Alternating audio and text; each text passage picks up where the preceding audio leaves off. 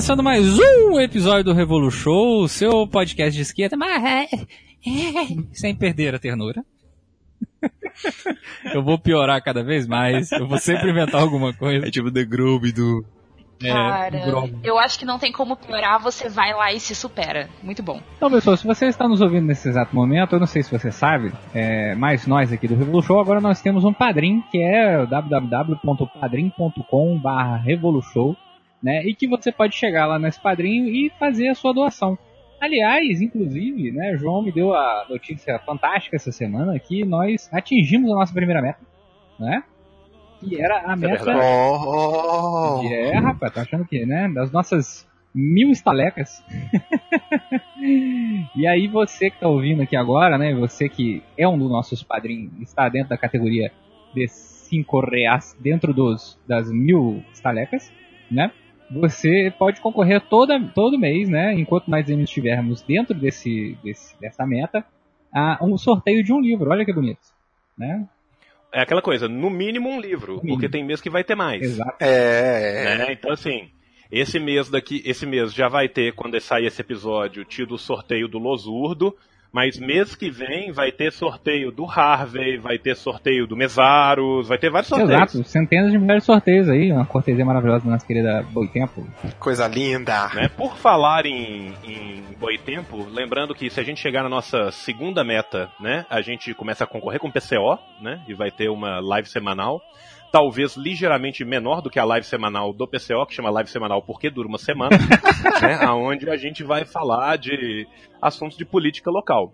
E falando também da Boitempo, que nos ajuda com o sorteio dos livros, eu quero falar que o menino Kim Dória da Boitempo tá dando um curso aí muito legal, que é o curso de ficção científica, história e teoria, lá na FAAP, vai ter o link aqui no, no, no nosso querido post do show no Revolu Show.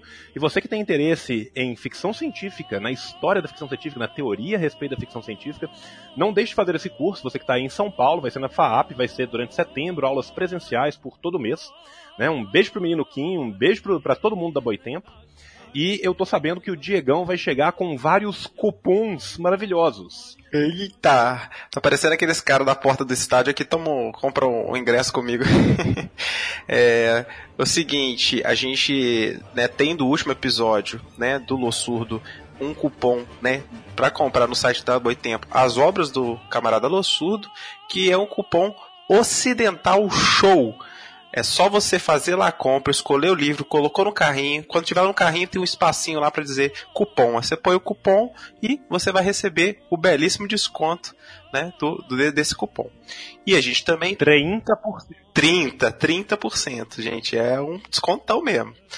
E a gente também tem a parceria com a Veste Esquerda, né? Você vai lá, vesteesquerda.com.br, e aí você vê lá os diversos modelitos lindos e maravilhosos, escolha o seu, e na hora da compra também tem lá o Revolution 10. 10% de desconto nas blusas, que tem um preço muito bom, uma, uma, uma camisa de uma qualidade muito boa, e aí você pode estar acessando e ganhando esse desconto lindo e maravilhoso, né? Dos nossas queridas parcerias com tanto com a Boitento quanto com a Veste Esquerda. E eu queria lembrar de uma coisa, graças ao Padrim, graças ao Padrim, eu estou aqui, ó, vocês não estão percebendo, ou talvez estejam, eu estou com o microfone novo, estou falando com uma voz até mais bonita, minha voz parece até mais bonita falando desse jeito, ó.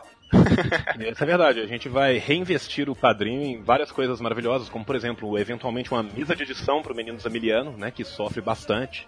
Lugar para a gente hostear o podcast que vem crescendo exponencialmente e ah, os nossos servidores da Deep Web já não estão aguentando mais o trânsito, né, e várias outras coisitas mais. Então, assim, esses foram os nossos reclames do Politburo, né, da- do nosso querido comissariado do povo para promoção e propaganda. Isso aí. E agora a gente volta para o nosso episódio principal, lembrando a todos que estamos na USAL!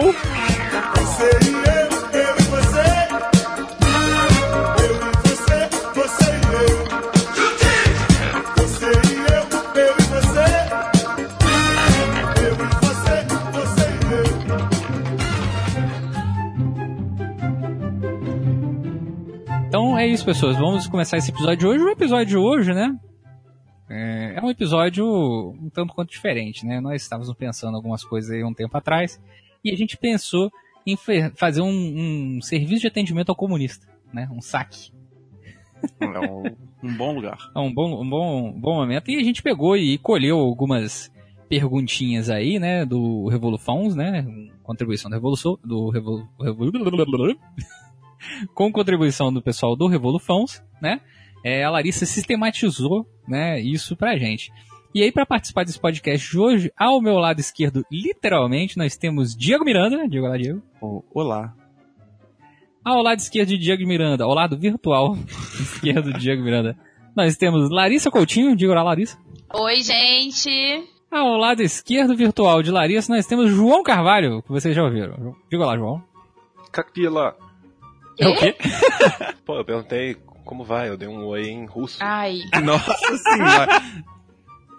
Fantástico. Viproid. É a única E coisa aí? que eu sei. É, e aí vamos começar o serviço, começar o, o serviço de atendimento ao comunista aqui nesse exato momento. É, então vamos para a primeira perguntinha. Larissa, por favor. o comunismo acabou com o Império Romano? A dúvida historiográfica, eu tenho essa dúvida historiográfica, João. Cara, tipo, o, o comunismo nunca começou pra ter acabado, né? Vamos, vamos do, do começo.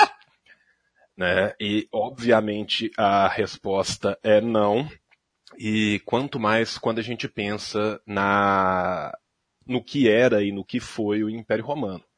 Né? Lembrando que o Império Romano era baseado sua força de trabalho na escravidão e você tinha muitos mais escravos do que você tinha cidadãos livres, tanto que a revolta desses escravos era um medo constante no Império Romano.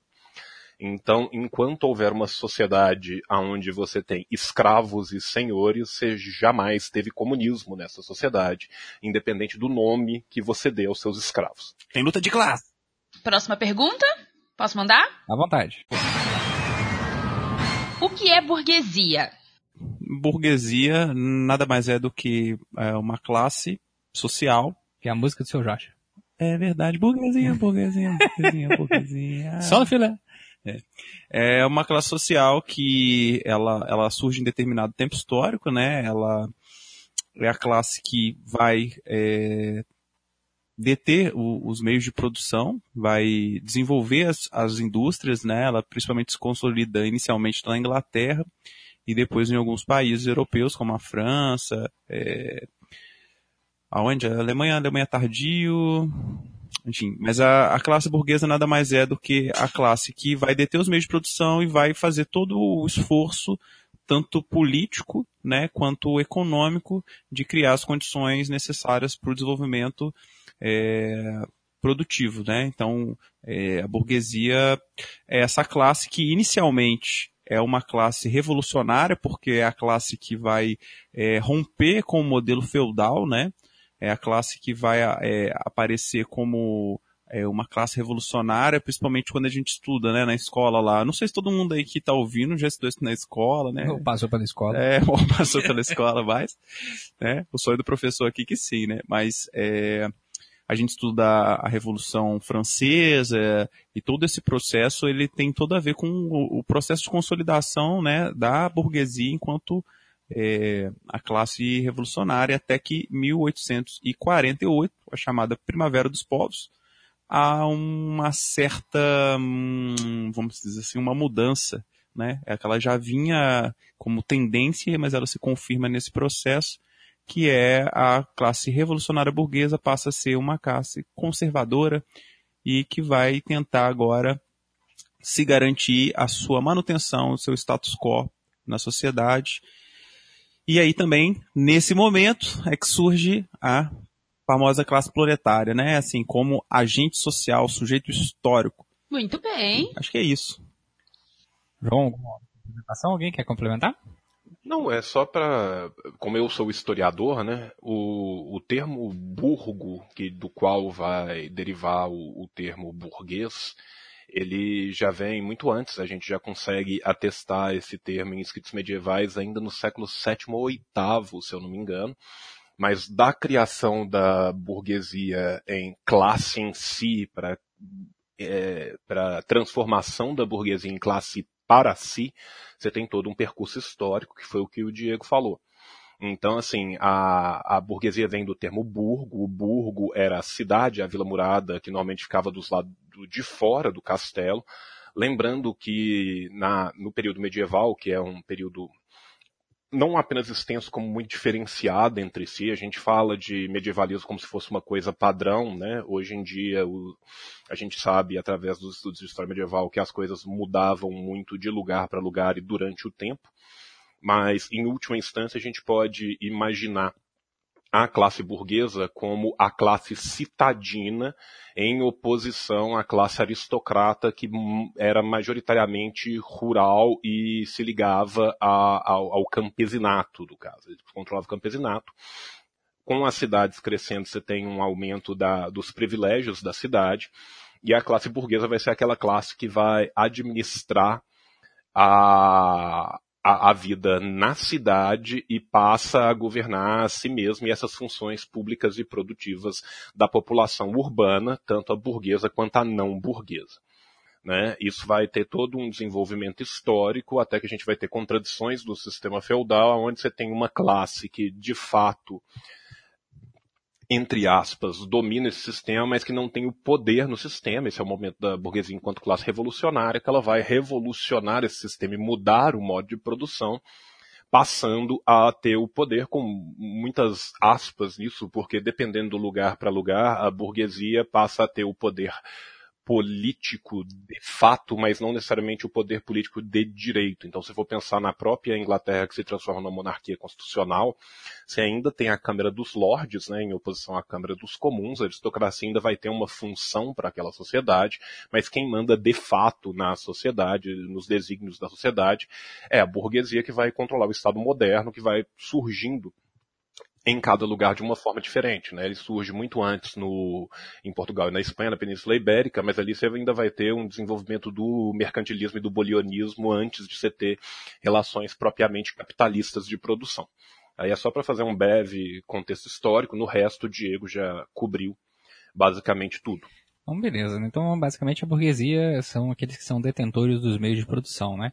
Então, eu queria aproveitar e dizer aqui, né, uma certa feita eu vi no, no Twitter um tempo atrás, é, que algumas pessoas falando que talvez os youtubers fossem um tipo de burguesia. Já que a internet produzem vídeo. É aquela coisa, eu, eu, acho que a gente tem que colocar bem claro que da mesma forma que os youtubers não são a burguesia, porque burguês é o dono do YouTube, né? Quem pode comprar um Land Rover não é um, um burguês, o dono da Range Rover é um burguês, né? Quem consegue comprar uma televisão muito grande nas Casas Bahia não é um burguês, o burguês é o dono das Casas Bahia. Próxima pergunta? O que é mais-valia? É, então, a mais-valia. A mais-valia. Era uma vez jovens trabalhadores que passeavam pela floresta. Mentira. Vou começar com os A mais-valia basicamente é o sobretrabalho, né? É aquilo que é, no processo de produção, né, magicamente surge é, para além do valor daquela produção em si, né? O que o, as pessoas chamam comumente de lucro. Né? É o mais valor em relação àquilo. E esse mais valor ele só é criado no processo é, da produção de um determinado bem, né, de determinada mercadoria. Então, por exemplo, se você tem um custo de produção aí de um sapato, né, que é 5, né, e esse 5 engloba é, a força de trabalho, né, engloba, no caso, né, os operários, ou as pessoas que estão produzindo aquele determinado sapato. Engloba aí a força de trabalho, engloba a energia gasta nisso, né? Energia no sentido, é, seja lá qual for, né? Elétrica, enfim. É, a, os, as matérias-primas, né? O processo de transporte disso, né? O pagamento do custo do processo de transporte. Tudo isso está dentro do processo é, inicial ali da, da, da, produção, né? E o que quando você termina isso é acrescido um valor aquele processo de produção que vai para além, muito, muito além né, do processo é, de salário do trabalhador, né, que é um valor que vai único e exclusivamente para aquele que é detentor dos meios de produção. Então, a mais-valia ela é um, um, valor a mais em relação a uma determinada mercadoria, né, que é o lucro e que não vai de forma alguma para os seus trabalhadores. Inclusive, até mesmo no processo é, do custo exclusivo da produção, né? Às vezes você produzindo um determinado bem material, você já consegue é, produzir todo o seu salário, né? Um, um, dia de trabalho consegue produzir todo o seu salário é, no mês, né? Na verdade, às vezes em determinadas situações, como por exemplo na indústria bélica, um dia de trabalho, dependendo de qual parte da, da indústria bélica que você, uma hora de trabalho, dependendo de qual indústria bélica que você trabalha, consegue produzir o salário seu do ano inteiro, né? É, vamos, vamos pensar aí nas pessoas que estão, por exemplo, nesse exato momento montando as bombas Tomahawks, né? Porque Tomahawk, eu não sei se vocês sabem, é feito numa indústria. Né? Isso aí não, não sai, é que nem leite de caixinha, né? Não vem da vaca. Né? É produzido por alguém, aquilo é um custo absurdo, a produção daquilo, determinada peça do Tomahawk em si, ao ser encaixada, já custa todo o valor do seu salário para o resto da sua vida. E quando ele sai da fábrica, ele tem um valor que vai para além do custo próprio dele de produção, né? O custo básico de produção, sem o lucro, né, que é o valor do lucro que não vai de forma alguma para os seus trabalhadores. Né? É, eu queria só complementar uma coisa em relação a isso. É porque, é, falando assim, até parece uma noção interessante e tal, mas é muito interessante você conseguir, em qualquer lugar que você tenha acesso aos dados né, de, de, de lucro de uma empresa, é, existem né, formas de você conseguir esses dados, e você faz a conta. É simples, você faz a conta quanto custa a hora de trabalho do trabalhador, quanto que a empresa produz, né, diariamente, e aí você consegue mensurar isso, né, porque como fica um tanto abstrato, mesmo toda a explicação que o Zob fez e tal, mas é difícil, assim, parece muito simples, mas é, geralmente o trabalhador fabril ele consegue perceber isso mais fácil, uhum. porque é, é, isso, né, você trabalha em empresas que têm um, uma taxa, né, de, de lucro altíssima, e aí ele consegue perceber essa diferença. Às vezes numa empresa pequena, é, a, essa diferença não é tão perceptível assim, né, ou ela é pouco perceptível. Então, é uma, um esquema que eu já vi muito interessante, alguns professores de economia sempre falam, minha professora de economia política, ela falava, ah, você quer saber isso? O que, que é mais-valia? Então vamos fazer o seguinte, escolha um objeto, um, uma indústria, um comércio, alguma coisa, né, e vamos fazer um estudo disso. E aí ia lá, fazia o estudo, anotava as coisas, fazia a continha, e aí falava, ah, o trabalhador custa X reais por hora, o salário dele é X, então é, a empresa lucra tanto, então essa é a sobre né, a mais-valia. Mas obviamente que é muito mais complexo que isso, mas assim, é isso faz você ter uma noção bem clara e objetiva do que é mais-valia. Exatamente. É, não, em determinados setores públicos a gente tem que tomar cuidado, né? Exatamente. Em determinados setores é. públicos não existe mais-valia. Né? Em determinados setores públicos, por exemplo, na Petrobras existe mais-valia, né? Porque a gente está falando de um outra de um outro meandro do setor público. Né? Eles estão produzindo petróleo, etc. Agora, por exemplo, o assistente social no seu cotidiano de trabalho, né? Não, não existe mais, valia, mais valor no seu processo de trabalho. Na verdade, o meu, meu trabalho só tem custo, né? É. é, enfim, não estou produzindo mais valias em si, né? Próxima. Qual é a diferença entre propriedade privada e propriedade pessoal ou particular? É, propriedade pessoal, propriedade nesse sentido, é tudo aquilo de uso pessoal de um indivíduo.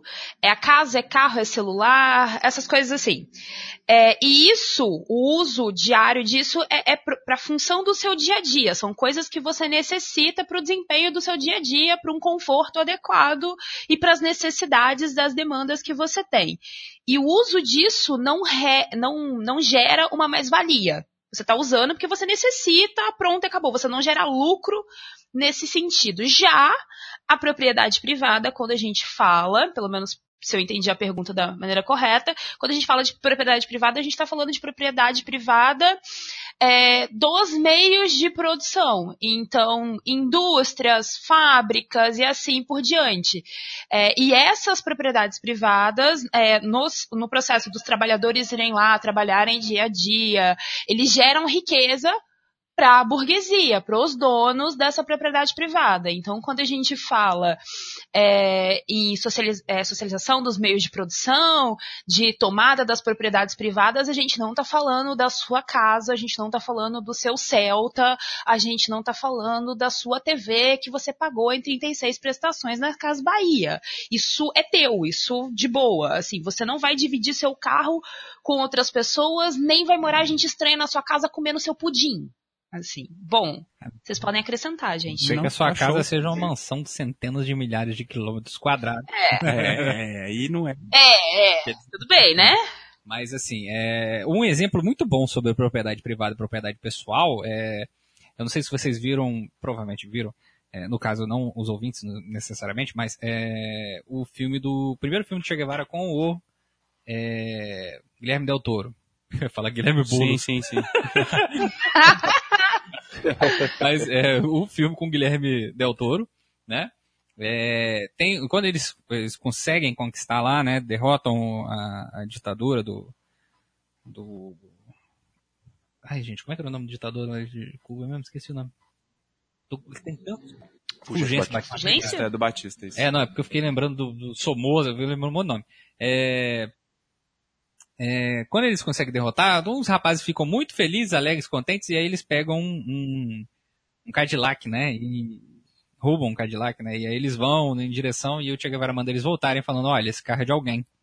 Devolva esse carro, vocês vão a pé até Havana, né? Então, assim, é isso, né? Propriedade pessoal é aquilo que você tem, propriedade privada é propriedade privada dos meios de produção. né? Então, é exatamente isso que, que Larissa pontuou aí. Então, não, não viaja na batatinha achando que seu iPhone é uma propriedade privada, isso é uma propriedade pessoal. A propriedade privada é a fábrica que está lá na China nesse exato momento e o, todos os designers que estão lá na Califórnia, né? Porque designer bom não quer viver na China, né? tá ok? Então, o que, que é alienação e trabalho estranhado? Dieguito? Eu? Tem certeza que vai mandar essa pra mim? Eu tenho. Meu Deus. Ai. É, então, gente, é, isso é de fato uma coisa que não é muito simples, porque é, o Marx vai desenvolver principalmente essas ideias no é, manuscritos econômicos filosóficos. Ai, não lembro a data, você lembra, João? Dos manuscritos? É 50. Não sei que é da França, ele estava na França. É 44. 44. Então, aí nesse, nesses manuscritos ele, ele vai fazer o primeiro é, texto dele sobre a questão do salário, é, vai fazer todo um estudo em relação a isso, né, muitas discussões. É, então, e o que acontece? É, nesse, nesse texto, ele começa a falar de, um, de um, uma coisa que é um termo em alemão, eu não sei falar o termo em alemão, que é esse termo é, do, do, do estranhado, né, que ele chama de trabalho estranhado tem todo uma a ver com uma evolução é, do conceito de trabalho que já, em, já aparece em Hegel, né? Hegel tem um conceito de trabalho é, bem elaborado e Marx vai, vai buscar avançar isso nessas reflexões aí que ele já está estudando a economia política, já está compreendendo os processos né, da sociedade burguesa e aí ele vai perceber né, que o, o trabalho realizado pelo trabalhador, pelo proletário, ele é um trabalho estranhado. Por quê? É, ele é estranhado porque é um trabalho estranho ao trabalhador. É um trabalho é, feito para outrem. Né? É aquela coisa de você estar é, tá realizando qualquer função né, dentro de um, de um, trabalho e você faz aquilo, pode fazer com muito empenho, pouco empenho, é, enfim. Mas no fundo você sabe que aquilo que você está fazendo não será um resultado que você irá usufruí-lo. Né? Não é algo que vai acrescentar, assim, do ponto de vista da sua vida, né? Vou dar um exemplo. Eu trabalhei em livraria e conheço pessoas que se dedicavam muito, né? Organizavam os estantes, faziam umas coisas, tal, pá, pá, pá, pá. E é, ela, a pessoa era elogiada, então ela se sentia muito feliz que ela era elogiada, que ela trabalhava muito bem e tal. Aí ela, enfim, teve uma necessidade, saiu e tal, por algum tempo, ela ia voltar, ela teve só uma licença, e aí quando ela voltou tinha mudado tudo de lugar. Ou seja, aquilo que ela fez, o trabalho não pertencia a ela, não era ela que controlava de fato aquilo como objeto dela, como por mais que ela como trabalhadora pessoalmente entendesse, mas era um trabalho estranho e aí nesse processo ela vai perceber, né? Existe todo um uma discussão que não depende dela. Exatamente, não depende dela, exatamente. Eu, eu, eu gostava muito de utilizar isso quando eu conversava com a peãozada. Isso. Né, que eu falava assim, olha só, é, você bota a porcaria do cinto de segurança na, no banco de trás aí, porque se você voar com 200 quilos na cabeça do peão da frente, os dois vão morrer e a gente vai substituir vocês. Isso, porque exatamente. vocês são substituíveis, mas ninguém vai substituir vocês na família de vocês. Então assim, bota esse cinto. Aí, aí eles botavam um cinto de segurança quando você botava desse jeito, né? é isso, né? São peças extremamente Exatamente. cambiáveis, né? E o seu processo de trabalho, o seu cotidiano de processo de trabalho, ele não depende da sua existência individual, porque você é extremamente descartável no processo do seu trabalho e o seu trabalho vai continuar existindo, independente de você. Né? Além disso, essa questão da alienação, né? Alienação não é Marx que cria esse termo, né? A gente tem que lembrar disso. A alienação começa com uma discussão inicial é, sobre a questão da religião, né? A discussão da, discuss, da discussão das divindades, né? De que o ser humano ele cria divindade, a divindade se aliena ao ser humano, né? E, a, e essa divindade é, recria a existência e a concepção do que é ser humano, né? Então começa mais nessa discussão É, essa- sobre E essa discussão é, educação, é uma discussão que tinha no idealismo alemão, né? Porque primeiro o Hegel ele vai dar um, um, é, um aspecto muito positivo para alienação, porque tem parte lá da fenomenologia do espírito, que o espírito se aliena e tal, isso vai virar e tal. E o Feuerbach, né, que é essa, essa influência do Marx, que vai lá na essência do cristianismo, vai, vai de fato falar desse aspecto que você está dizendo, né? Quer dizer, os humanos, sociedade cria um Deus e, enfim, é, todo esse processo que você acabou de explicar. Exato. E aí a sociedade, a sociedade criou Deus, né? E aí a sociedade se recria dentro da concepção daquele quadradinho daquele determinado Deus. E é por isso que o aborto é proibido no Brasil, por exemplo. Exatamente. Então, eu acho que é um exemplo interessante, né? É, o, o- uma coisa que é importante notar, assim, quando você vai estudando a obra do, do Marx ao, ao- no seu processo contínuo, é o seguinte, é, isso é um texto lá de 44, co- como o João colocou, e o Marx ele vai é, avançando uma série de discussões, e no Capital, no volume 1, o Marx ele não fala de alienação, ele fala de fetichismo da mercadoria, né? Que a palavra fetiche aí, na verdade, é uma palavra que foi apropriada do português que chama feitiçaria que tem é, o, o Marx vai brincar com, com essa coisa do iluminismo de que ah, o sujeito moderno é o sujeito que é, vamos dizer assim controla né essa coisa do progresso e que ele se livrou lá daquele espírito medieval de crenças e tudo. Só que na verdade a gente vive um novo processo que é, é o, o, o feitiço da mercadoria, ou seja, a gente é enfeitiçado, é dominado por essa forma. Dominado em todos os aspectos da vida, né?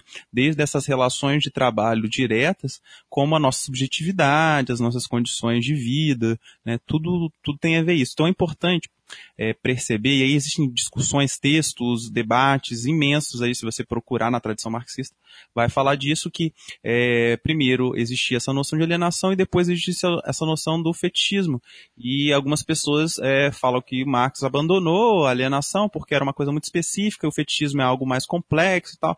Enfim, aí é uma discussão que tem longa, se você concorda ou não concorda com isso, tem todo um debate, mas é super importante para compreender o processo de dominação né, do capitalismo sobre nós. Eu, eu quero só fazer uma pergunta para o Diego, porque eu, obviamente, não tenho o manuscrito econômico filosófico em alemão aqui. Eu queria saber se você falou assim, tem uma palavra que ele usa para alienação que eu não sei pronunciar. Ele usa Entfremdung ou ele usa Então, é, é, exatamente, eu não lembro, mas tem, inclusive tem um artigo que, o título é esse, é de um professor lá da USP, cara. Eu tô sem o livro aqui na minha mão, que eu tô na casa do Zami, senão eu pegaria agora na estante e te falaria. Mas você não tem o livro aí? Você tem, não tem? Eu tenho, mas eu não tenho o livro em... Não, qual livro que você está falando? O manuscrito. Eu tenho ele em português. Então, Eu mas no português o, o o- texto tá lá. No português tem o. Quando ele usa o termo, é, na tradução da Boitempo, parabéns para Boitempo novamente. Nós amamos vocês. Mas assim, Acho que toda vez que aparecer boi, falar boi tempo, eu Não. vou botar um. É, exatamente. Mas é no, é porque no texto eles colocam, porque isso é é uma questão, né? É muito difícil. Os textos do Freud também, de outras editoras, como a Companhia das Letras e tal, eles têm essa preocupação, porque é, o alemão é uma língua que a gente sabe, né? Inclusive alguns filósofos diziam que a gente só pode filosofar em alemão, né? Porque a própria língua, ela já, os sentidos das palavras são muito complexos. Mas ele coloca entre é, chaves, se eu não me engano, entre parênteses e tal, qual é a- o conceito. Porque tem um debate, inclusive, aí do, da questão do, com, com o Lucachianos também, é, sobre o termo, esse termo ele é traduzido também como reificação, tem todo um debate é, disso que também aparece no Capital. Então é essa, essa, esse detalhe É, que no momento, como eu não tenho recursos, eu não posso detalhar. Mas enfim, quem sabe no futuro mais pra frente a gente consiga gravar alguma coisa sobre isso. Bom, agora é uma pergunta especialmente pro João. Beleza? Especialmente para mim. Nossa, já tô até com... Se prepara. Por que, Hum. se eu for nazista, eu vou preso, mas se eu for comunista, Meu- nossa, tá de não. boas? Nossa, cara, eu tô, eu, eu, eu, eu estou ligeiramente revoltado aqui. Ah, porque em um dos dois você tem como o seu desejo último uma sociedade sem classes, aonde as pessoas consigam viver bem e juntas, e no outro você tem como seu desejo último uma sociedade racista baseada na escravidão de um homem pelo outro. O nazismo foi o, o ponto áureo de um processo que começa muito antes dele. E a gente tem que lembrar que palavras como Untermensch, né, que é subhumano, e Endlösung, que é solução final, elas na verdade são traduzidas para o alemão a partir de um autor norte-americano escravista do sul chamado Lothrop Stoddard, que era um grande teórico do racismo e da supremacia branca, que ele criou esses termos para justificar o regime de white supremacy nos Estados Unidos. O regime nazista ele tinha como um dos objetivos criar dentro da Europa as Índias alemãs, ou seja, escravizar o povo eslavo. O desejo de escravização era tão grande que quando os italianos perdem a guerra e deixam de ajudar os alemães, se tornam um peso para os alemães, você tem vários teóricos da Alemanha falando que agora eles se tornaram um subpovo e devem ser escravizados. Então, você é preso por um porque é uma ideologia racista que se baseia na exploração completa e na dizimação completa, é, é uma ideologia genocida, e no outro você não é preso porque você quer romper com ideologias que são escravistas, genocidas e que tornam 90% da humanidade servos diretos e indiretos de uma pequena parte da humanidade para construir uma sociedade igual. Alguém quer falar? Alguém quer falar mais alguma coisa? Eu só quero dar a continuação dessa pergunta. Posso? Ai, meu Deus. Vai. Que ela foi dividida em duas partes para deixar você muito mais feliz. Porque, afinal, os líderes comunistas não foram genocidas? Não. É, primeiro, é, eu acho que a gente tem que entender o que, que é o conceito de genocídio, né? Que a gente tem que trabalhar. Genocídio, ele vem de duas palavras. Ele vem de genus, que é um povo, e o sídio, que é a destruição desse povo. Tá? As pessoas muitas vezes gostam de exagerar números bizarros, mas vamos ser muito claros aqui. Eu vou pegar um exemplo que eu acho que é muito simbólico. Eu vou pegar o exemplo do Mao e da Revolução Chinesa. Tá? As pessoas adoram falar do número de pessoas que morreram durante a Revolução Cultural e do, e do passo adiante. Então, assim, chegam a mais ou menos 10 milhões de pessoas. O que as pessoas não gostam de falar é que, um, a revolta dos Taiping, que foi basicamente financiada com o capital britânico, é a guerra civil com mais mortos na história, e ela teve 30 milhões de mortos. O que as pessoas não gostam de falar é que do período que o, o Mao começa a sua caminhada até na China, até Deng Xiaoping, você tem 650 milhões de pessoas na China que saíram debaixo da linha da pobreza. Tá?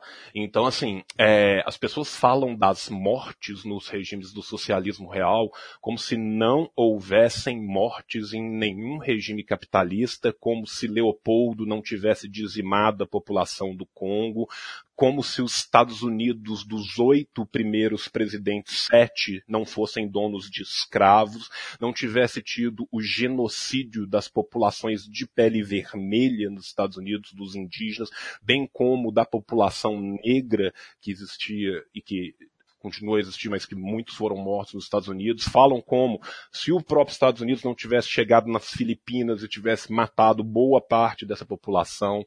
Falam como se a Inglaterra não foi o país do mundo que mais se beneficiou do tráfego negreiro, onde pelo menos 40% das pessoas morriam no transporte. Então, assim, eu acho que, primeiro, genocídio é a dizimação de um povo.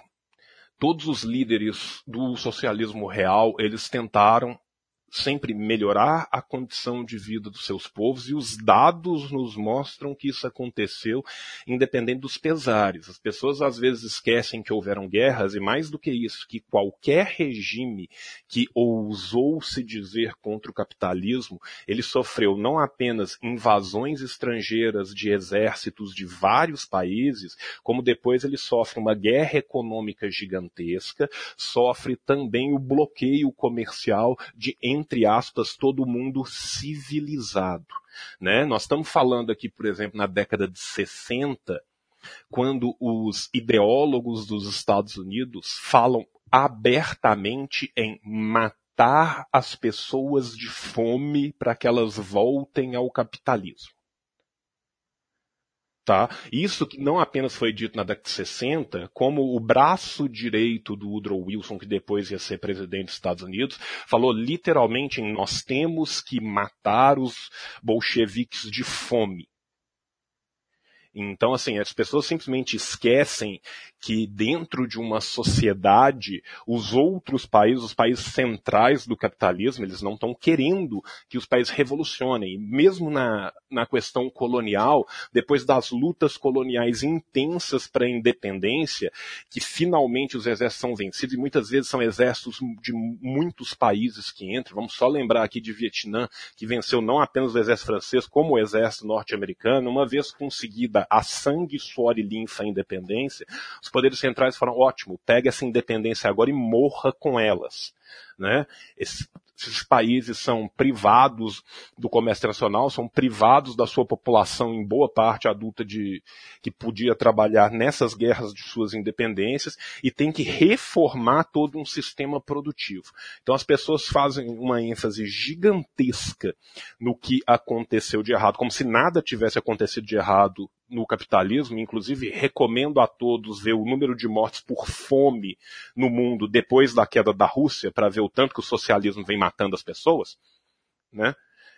E esquecem desse outro lado. Agora, nada é de fato perfeito. Não é, é, é, indelével o fato que as pessoas morreram em vários regimes e morreram muitas vezes porque os regimes estavam sob bloqueio completo. Eles não podiam receber remédios, não podiam receber material hospitalar. Né? E hoje em dia a gente tem um maravilhoso imperialismo dos direitos humanos, aonde você tem, por exemplo, o Gaddafi tinha feito um, uma ação que levou ao assassinato de 300 pessoas e 30 mil pessoas foram mortas numa guerra em um país desmontado. Né? Essas 30 mil pessoas que foram mortas na guerra a gente não conta. Bem como também não conta as situações que são melhoradas para as populações civis. Eu nunca vi ninguém comentando sobre o, o, o enriquecimento da China nos últimos 100 anos. Você pensar o que, que foi. Inclusive os próprios chineses chamam o século de domínio colonial de o século da humilhação tá? Ninguém lembra que o Japão entrou na China e usava as mulheres como escravas sexuais e os homens para treinar pontaria de tiro e como você mata a pessoa com a ponta da sua baioneta. Né? Ninguém lembra de quantas pessoas saíram debaixo da linha da pobreza. Mas em compensação, essa demonização, e outra coisa, essa demonização é feita principalmente né, a partir de, de uma visão do Zbigniew do, do que depois ele vai falar, que é baseada no Mackinder, que é exatamente da questão do hinterland, do poder eurasiático e do poder atlântico, né? O poder atlântico ele migra da Grã-Bretanha para os Estados Unidos e a hinterland, essa área gigantesca terrestre contínua entre a Europa e a Ásia, ela vai ter dois poderes centrais mesmo, um poder, mas depois dois poderes, que vai ser a Rússia e a, a China. Né? A política norte-americana estrangeira é muitas vezes feita para tentar colocar um contra o outro e elevar o nível das relações com um e depois diminuir o nível das relações com o outro. Na década de 60 foi elevado altamente o nível de relações com a China, inclusive você não ouvia nada disso sobre a China nos escritos da década de 60, 70 e 80. Depois, agora que a China deu a explosão comercial dela, voltou a ser interessante elevar as relações com a Rússia e colocar toda essa questão sobre a China. Você vê isso pelos ideólogos do liberalismo, a maneira como eles vão escrevendo em relação ao tempo. Né? Então, assim, o que infelizmente muitas vezes acaba entrando dentro do marxismo, principalmente no, no dito pelo do marxismo ocidental, que eu prefiro o termo de marxismo central, porque nós seríamos o marxismo periférico.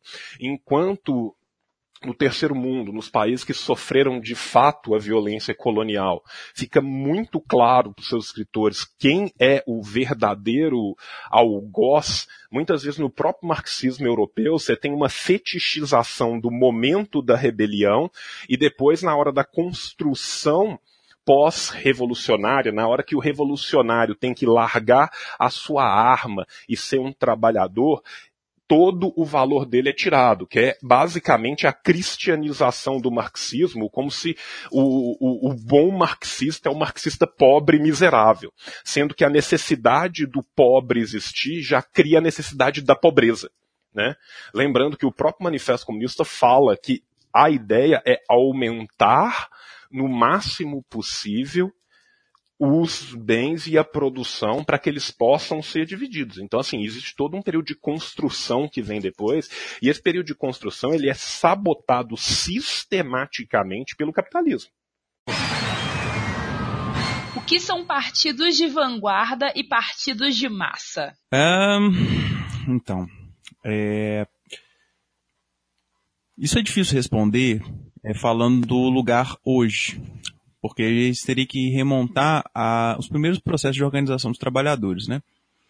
É, os primeiros partidos que vão surgir, inclusive na própria época do Marx, você tem uma série de organizações que ainda não poderíamos dizer que são partidos, de tal modo como a gente conhece hoje, uh, e você tem é, fusões desses partidos, por exemplo, o próprio crítica do programa de Gotha, né, do Marx, ele é uma é, crítica de um processo de fusão de duas organizações, né, dos partidos operários alemães, é onde o Marx faz uma crítica lá à questão do La Salle, etc. É, e o que, que, isso tem a ver com partido de vanguarda e partido de massas? É, tem a ver com a, é, a, a, perspectiva, ou seja, a análise que se faz do processo, né, do, do estágio do capitalismo, como a sociedade se estrutura, qual é a melhor forma de enfrentar isso, e aí se pensa qual é a organização capaz de operar esse processo. Então, inicialmente, a gente teve é, o Partido de Massas é, como um partido de referência, por exemplo, o Partido Social Democrata é um partido né, que tem, vamos dizer assim, é, uma, uma grande capilaridade entre os trabalhadores. A Segunda Internacional é um bom exemplo de, do que, que é, é, isso, embora a vanguarda também esteja ali. Ou seja, o que, que é interessante de perceber aqui, mesmo num partido de massas, há uma vanguarda. A diferença é né, mais sensível com o partido de vanguarda. Quem que vai apresentar essa ideia de uma necessidade de um partido de vanguarda? Ninguém mais, ninguém menos do que ele, Ivan Illich Lenin. Adolf von Lenin. Adolf von Lenin, obrigado, Sam. É, então, ele, ele vai apresentar isso em 1904, fazendo uma análise do que o próprio João falou agora, que a gente estava falando do marxismo periférico. Né? Enquanto na Europa você tinha uma compreensão e o Partido Social Democrata russo era uma espécie de cópia, né, isso, obrigado. Ele é, um, ele é um, uma espécie de cópia do, do alemão, assim, ele segue é, de forma, até porque eles estão ligados à Segunda Internacional e tudo. E com todo o processo, né, da, que vai acontecendo nesse período, não dá para resumir aqui, mas é, o Lenin, em 1904, vai apresentar o que ele chama no que fazer é, da necessidade desse partido de vanguarda.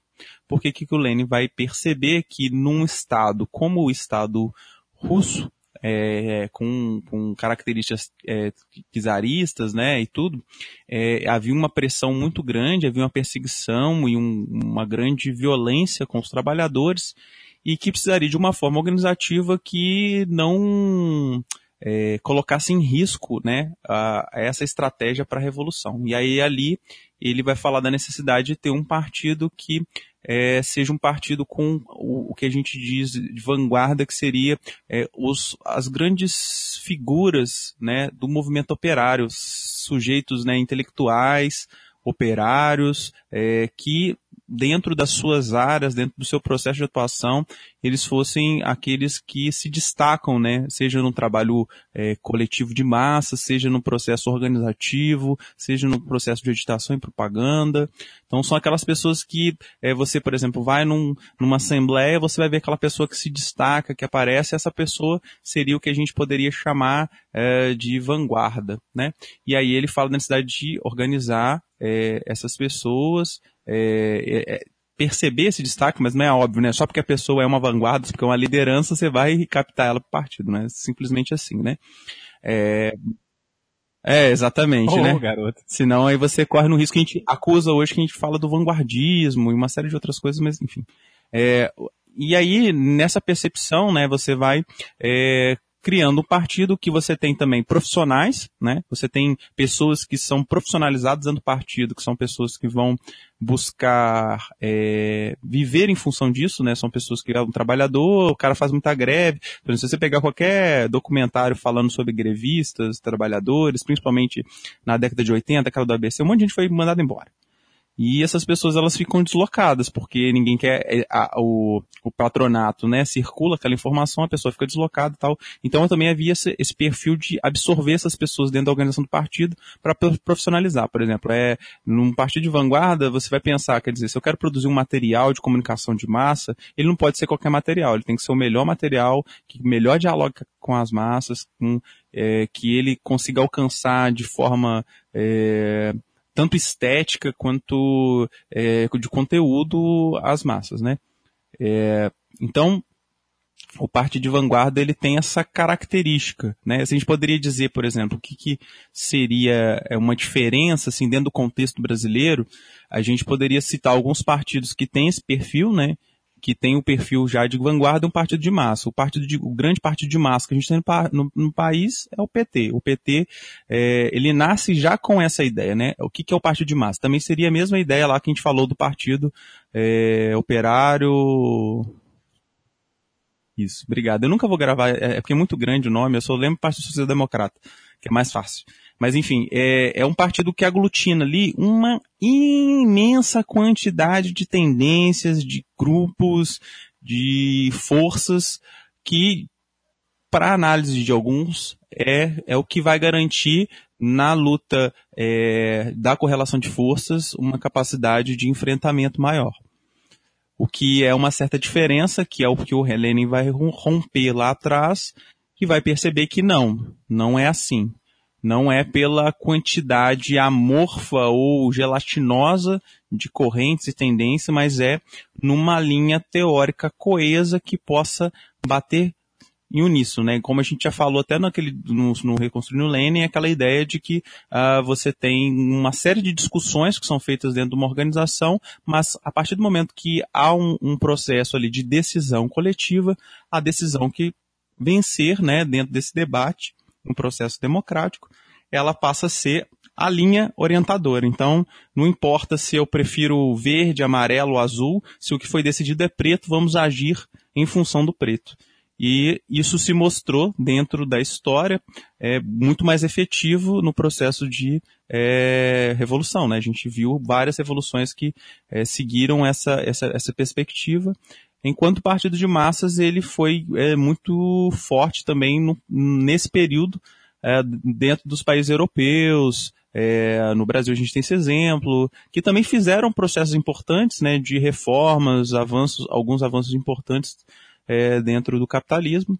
Mas eu, eu, acho que é isso, assim, não, não é muito fácil explicar isso, porque é, dependendo da como a forma que você explica, parece uma coisa muito simplificada. A partida de vanguarda é esse partido de um monte de gente que acha que sabe pra caralho do que é a sociedade, vai fazer lá, é porque muitas vezes as pessoas olham marxismo, ah, esses arrogantes, esses caras metidos pra caralho, chega aí achando que manda pro trabalhador fazer o que quer, enquanto partido de massas não, ele dialoga, ele assume, ele ele traz o trabalhador para dentro da organização, etc. Mas aí existe a diferença da classe em si e a classe para si, né? O partido de vanguarda ele tenta ser a classe para si, enquanto um partido de massa é a classe em si, né? Ela não consegue é, romper e avançar, né, para esse além, esse norte, porque, é, enfim, tentei resumir o irresumível, é isso. Posso só fazer uma ligeira pontuação? Pode. O, o Lenin teve que fazer em 1904, em 1908, quando ele vai fazer o balanço da Revolução de 1905 e ver os erros e os acertos, ele vai falar que é com a Revolução de 1905 e com a grande participação que eles conseguem das massas que o POSDR, o Partido Operário Social Democrata Russo, vai finalmente passar a ser um partido de massas e deixar de ser um partido de vanguarda. Então, assim, é, o, a, até pela questão do ingresso das massas no partido, porque ao contrário de um partido igual o PT, que no caso do Brasil, que já foi fundado com a intenção de ser um partido de massas, o POSDR não.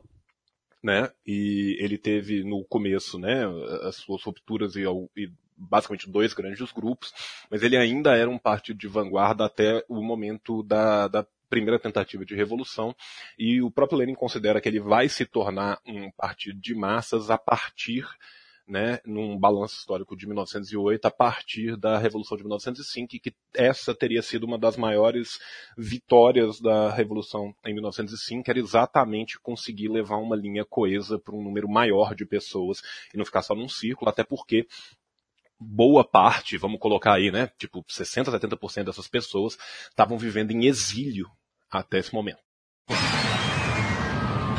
O que posso fazer de real ou prático sem me filiar a um partido? Bom, eu estou fazendo Revolution aqui nesse exato momento, né, e, bom, o que eu acho que você pode fazer enquanto pessoa que não está afiliada a, um, a um partido, né, apesar de eu achar que a organização política é uma coisa é extremamente importante, apesar de não estar organizado politicamente ao mesmo tempo. Realmente a nada ainda. É... Mas assim, o que eu acho que é, que é extremamente importante é, primeiro, não atrapalhe. né? É, brincadeira. Né? Eu acho que a primeira coisa que você deve fazer é né, procurar aí as organizações mais próximas de você, na sua região. Não necessariamente são organizações partidárias, mas são organizações é, coletivas, né? São organizações ou organizações da sua categoria profissional, né, seja seu conselho profissional, né, seja sindicatos, é, que aí já vão para todo um, um, um hall de categorias profissionais é, em que você está inserido, né, avaliar esses locais, avaliar qual é a correlação de forças, né, o que está acontecendo ali dentro, quem é o que é, quem, é, quem é quem na fila do pão, ver o que, que você pode intervir, né, se você tiver uma concepção é, eu estou pressupondo que você é uma pessoa que ouve Revolu Show, né? Então eu estou pressupondo que você é uma pessoa que tem uma concepção de que é, tem algo muito errado por aí, né? Que existe luta de classe na nossa sociedade, né? E que a gente tem que intervir de alguma forma nesse processo da luta de classe. É, no nosso caso, é, revolucionariamente, no caso de outras pessoas, talvez não tão revolucionariamente assim, mas de uma certa forma ainda bater nesse balanço, né? Da, da, da luta de classe na sociedade. Então você tem que procurar essas organizações e ver o que você pode fazer, né? E não necessariamente só essas organizações, né? Tem outras também, né? Conselhos, é, os conselhos de direitos, né? Conselho de saúde, conselho de educação, conselho de assistência social, se você for um usuário de assistência social ou não, né?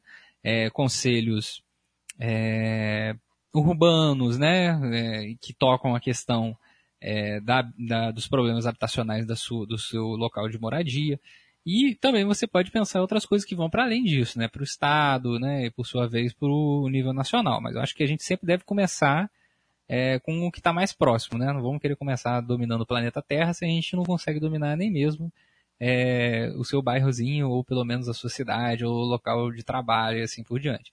Então acho que uma das coisas que a pessoa pode fazer, não sendo filiada a partido algum, é essa, né? Tentar participar o máximo possível das organizações é, dos trabalhadores, né? É, tentar inserir ser nessas discussões, é, obviamente ouvindo o que está acontecendo, avaliando o que está acontecendo, né, e pensando e repensando quais propostas, o que eu posso fazer para melhorar, ah, isso aqui é muito burocrático, o que a gente pode fazer para reduzir essa questão da burocracia, mas tomando cuidado também para ao mesmo tempo é, não estar tá destruindo alguma coisa e, e, acabando com uma determinada segurança, né? É, então eu acho que isso é uma, uma coisa que, que pode ser feita, né? E caso venha a ter depois um momento, né, uma vontade de procurar um partido, blá blá blá blá, blá eu acho que você tem que ver a atuação desses partidos é, nesses locais, se eles estão atuando nesses locais ou não, né? Qual é o posicionamento deles, se ele tem coerência com o que você é, tem como concepção de mundo, né? E se vale a pena ou não você entrar nesse, nesses locais. Mas antes de entrar, obviamente, ler o que eles falam, ver o que eles fazem, comparar as duas coisas, né? Não adianta nada você ver as pessoas falando uma coisa num determinado programa, numa determinada concepção, e no cotidiano da luta eles estarem fazendo uma coisa completamente contrária né? Então, assim, vê isso direitinho, avalie isso direitinho e aí talvez, né, você consiga é, achar o que é mais interessante para você é, dentro do, do, do, processo do cotidiano da vida. Né? Acho que é isso. Posso só complementar rapidinho? Uh, então. Para coletivos é... também, né? É, isso que eu ia falar. É, existem diversos coletivos que atuam em áreas é, super amplas, atuam com tudo. É, eu já militei de forma independente, eu já militei em partido, eu já militei apenas em coletivos.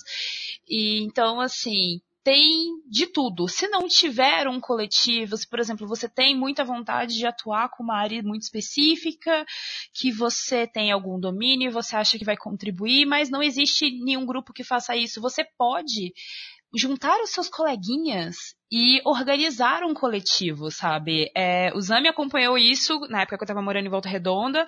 É, eu e umas amigas, a gente construiu um coletivo feminista é, que atua até hoje. É, e basicamente um, uma das nossas propostas era falar de educação sexual e reprodutiva, é, falar de direito das mulheres, e a gente entrou em contato com a Casa da Mulher, entrou em contato com outros coletivos, entrou com, com, em contato com algumas universidades é, para fazer o acompanhamento das mulheres vítimas de violência. Então, isso deu uma perspectiva boa para a gente do que, que essas mulheres queriam, quem eram essas mulheres, é, como ajudar de forma efetiva e como alterar a, aquela realidade de forma efetiva. É, tinha como a gente fazer isso. Assim, a gente conseguiu porque é, cada uma já tinha um conhecimento prévio no assunto. É, eu, eu também atuo em alguns coletivos de população cigana, então é algo super específico. É, as pessoas mesmo constroem, a gente mesmo vê as pautas, a gente mesmo discute. É, então você tem sempre a possibilidade de, ah, eu não encontrei nada onde eu me encaixo, de você também construir é, é essa questão. E posteriormente, se você vê que esse coletivo em específico onde você atua tem um alinhamento com outros coletivos, fazer ações conjuntas, tem algum alinhamento com algum partido específico, alguma proposta partidária específica, dialogar com esse partido também. E então, assim, é, é bem amplo, sabe? As pessoas não precisam necessariamente estar dentro de um partido para militar. É, e também você, não é porque você tá num partido que você tem que se filiar tá? É, eu militei durante bastante tempo e eu não era filiada ao partido qual eu militava. Eu tava lá todo dia, eu ia para as reuniões, eu construía, mas eu nunca assinei um documentinho. Não, não tava meu registro no Tribunal Eleitoral. Então, isso também tem que ser falado. Para você atuar num partido ou nesses braços desse partido, seja o coletivo LGBT, o coletivo de mulheres, o coletivo de juventude, sindical, é, ou de moradia desse partido, de qualquer partido, você não necessariamente precisa estar filiado a esse partido sentido. Tá? Isso também é, eu acho legal ser falado, não sei. Segue o jogo. É, entre na página Volt Filier, lá no Volt Filier, é. É que algumas organizações têm a prática de ficar filiando as pessoas aleatoriamente, sem as pessoas até saber, né? Se você caiu no chão, na rua, você tá afiliado é. nessa organização sem então, saber. E outra coisa, quando vocês forem se aproximar de uma organização, foca isso no, nisso que o Zamiliano falou, sabe? É, ver o que essa organização fala, ver o que essa organização defende, ver se isso é coerente com o que você defende ou você acha ideal, mas ver principalmente as práticas. Porque eu conheço várias organizações que, porra, você olha o discurso e fala, caralho, os caras são foda. Você vai ver a prática, você até quer, quer tacar fogo na pessoa. Então, assim, discurso e prática, sabe? Bom. Exatamente. Sim, é, sim, você não pode tomar o particular as pelo, da pelo, organização, pela né? né? É, eu acho, eu acho o mais importante disso tudo, né? A pergunta ela já está inclusa isso, mas é a necessidade que a gente tem de se organizar para enfrentar né, o, a crueldade do que é o nosso mundo, né.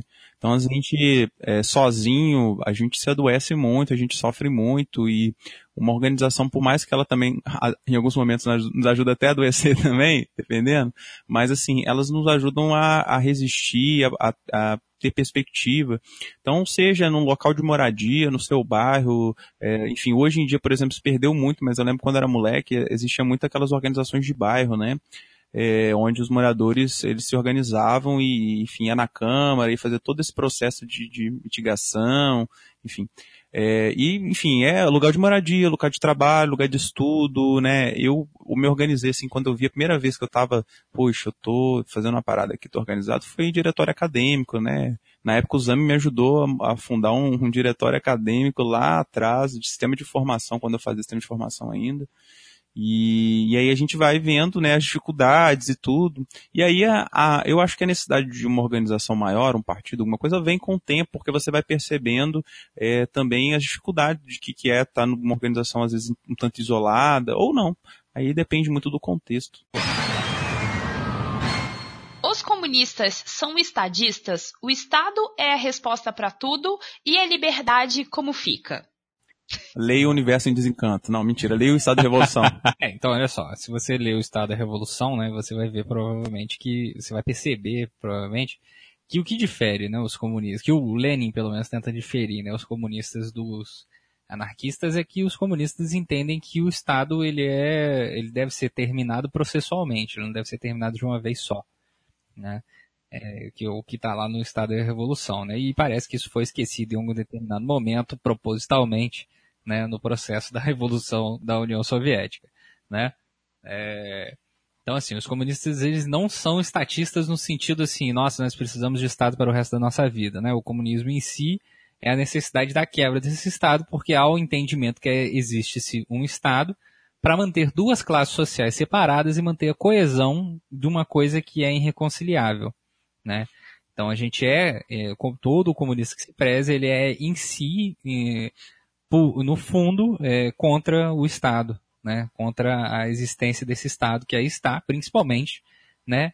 E vendo a necessidade de se eliminar o máximo possível as classes sociais, né? E por sua vez não ter a necessidade de um Estado que fica regulando duas classes em contradição. Posso? Pode.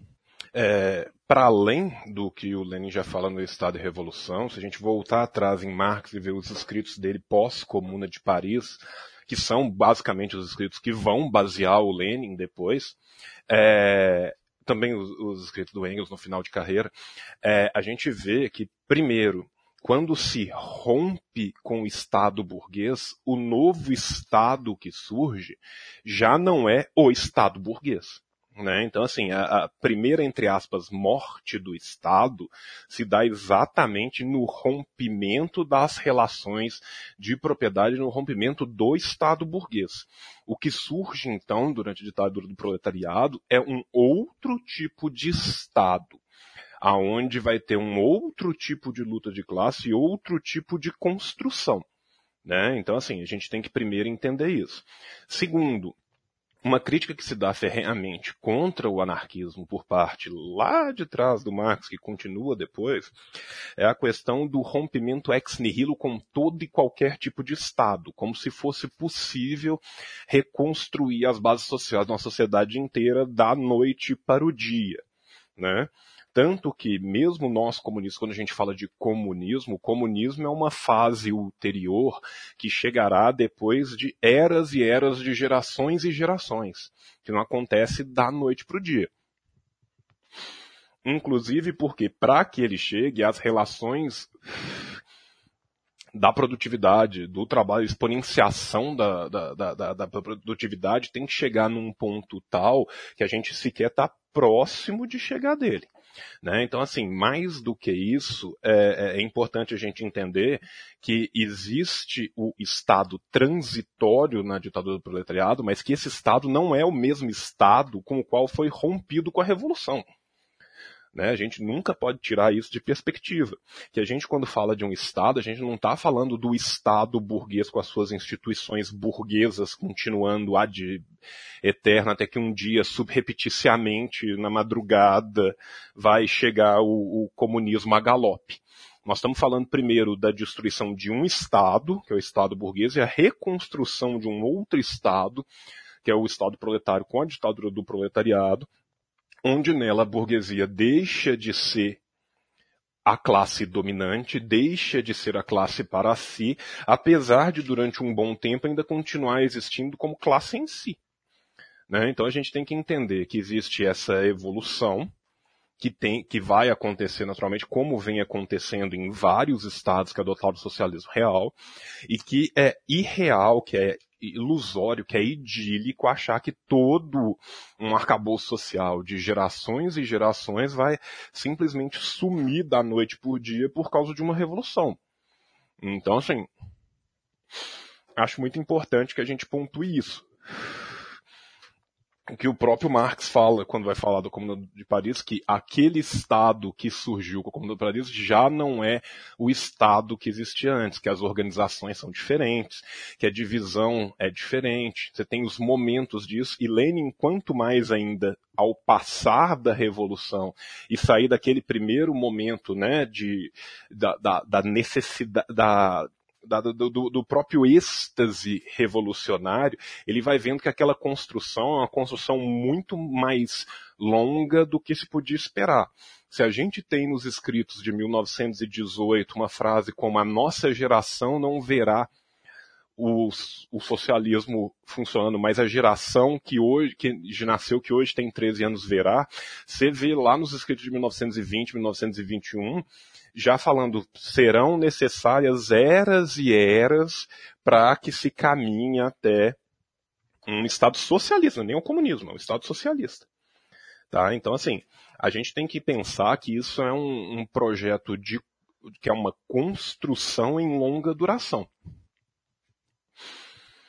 E que o que a gente fala, ao contrário de boa parte dos, das correntes do anarquismo, é que não existe como se romper com o Estado e substituí-lo por nada. O desenvolvimento pleno do capitalismo é mesmo uma necessidade vital para a transição para o socialismo? É, é, é, não, eu acho que a pessoa que está fazendo essa pergunta, ela está fazendo no sentido do desenvolvimento dos meios de produção, né? Sim, é isso que eu ia falar, porque uma coisa é uma coisa, outra coisa é outra coisa, né? Assim, quando a gente fala de desenvolvimento pleno dos meios de produção, a gente não está falando de desenvolvimento pleno do capitalismo, né? Os meios de produção podem e devem ser desenvolvidos ao máximo sobre, sobre o socialismo para se chegar um dia eventualmente ao comunismo. Então, assim, essa ideia etapista de que necessariamente tem que acontecer o desenvolvimento do capitalismo para depois ser substituído, ela é uma ideia que a gente tem que entender como que ela surge, a partir de qual leitura vulgar que ela surge porque a gente tem que entender o contexto histórico das diferentes sociedades. Então, assim, é muito diferente de eu falar de uma possibilidade do que seria uma revolução caso ela acontecesse na Inglaterra no século XIX e uma revolução caso ela acontecesse na Rússia no século XIX. Né? Então a gente tem que entender alguns contextos para não fazer uma leitura vulgar de certas coisas que foram escritas baseadas em contextos históricos específicos. E aí a gente tem que entrar que o materialismo histórico é exatamente isso. Né? é a gente saber analisar, usar o, o, ferramental teórico não de uma forma idealista, mas literalmente ligado à praxis, tanto à praxis evolucionária como à praxis histórica do que está acontecendo.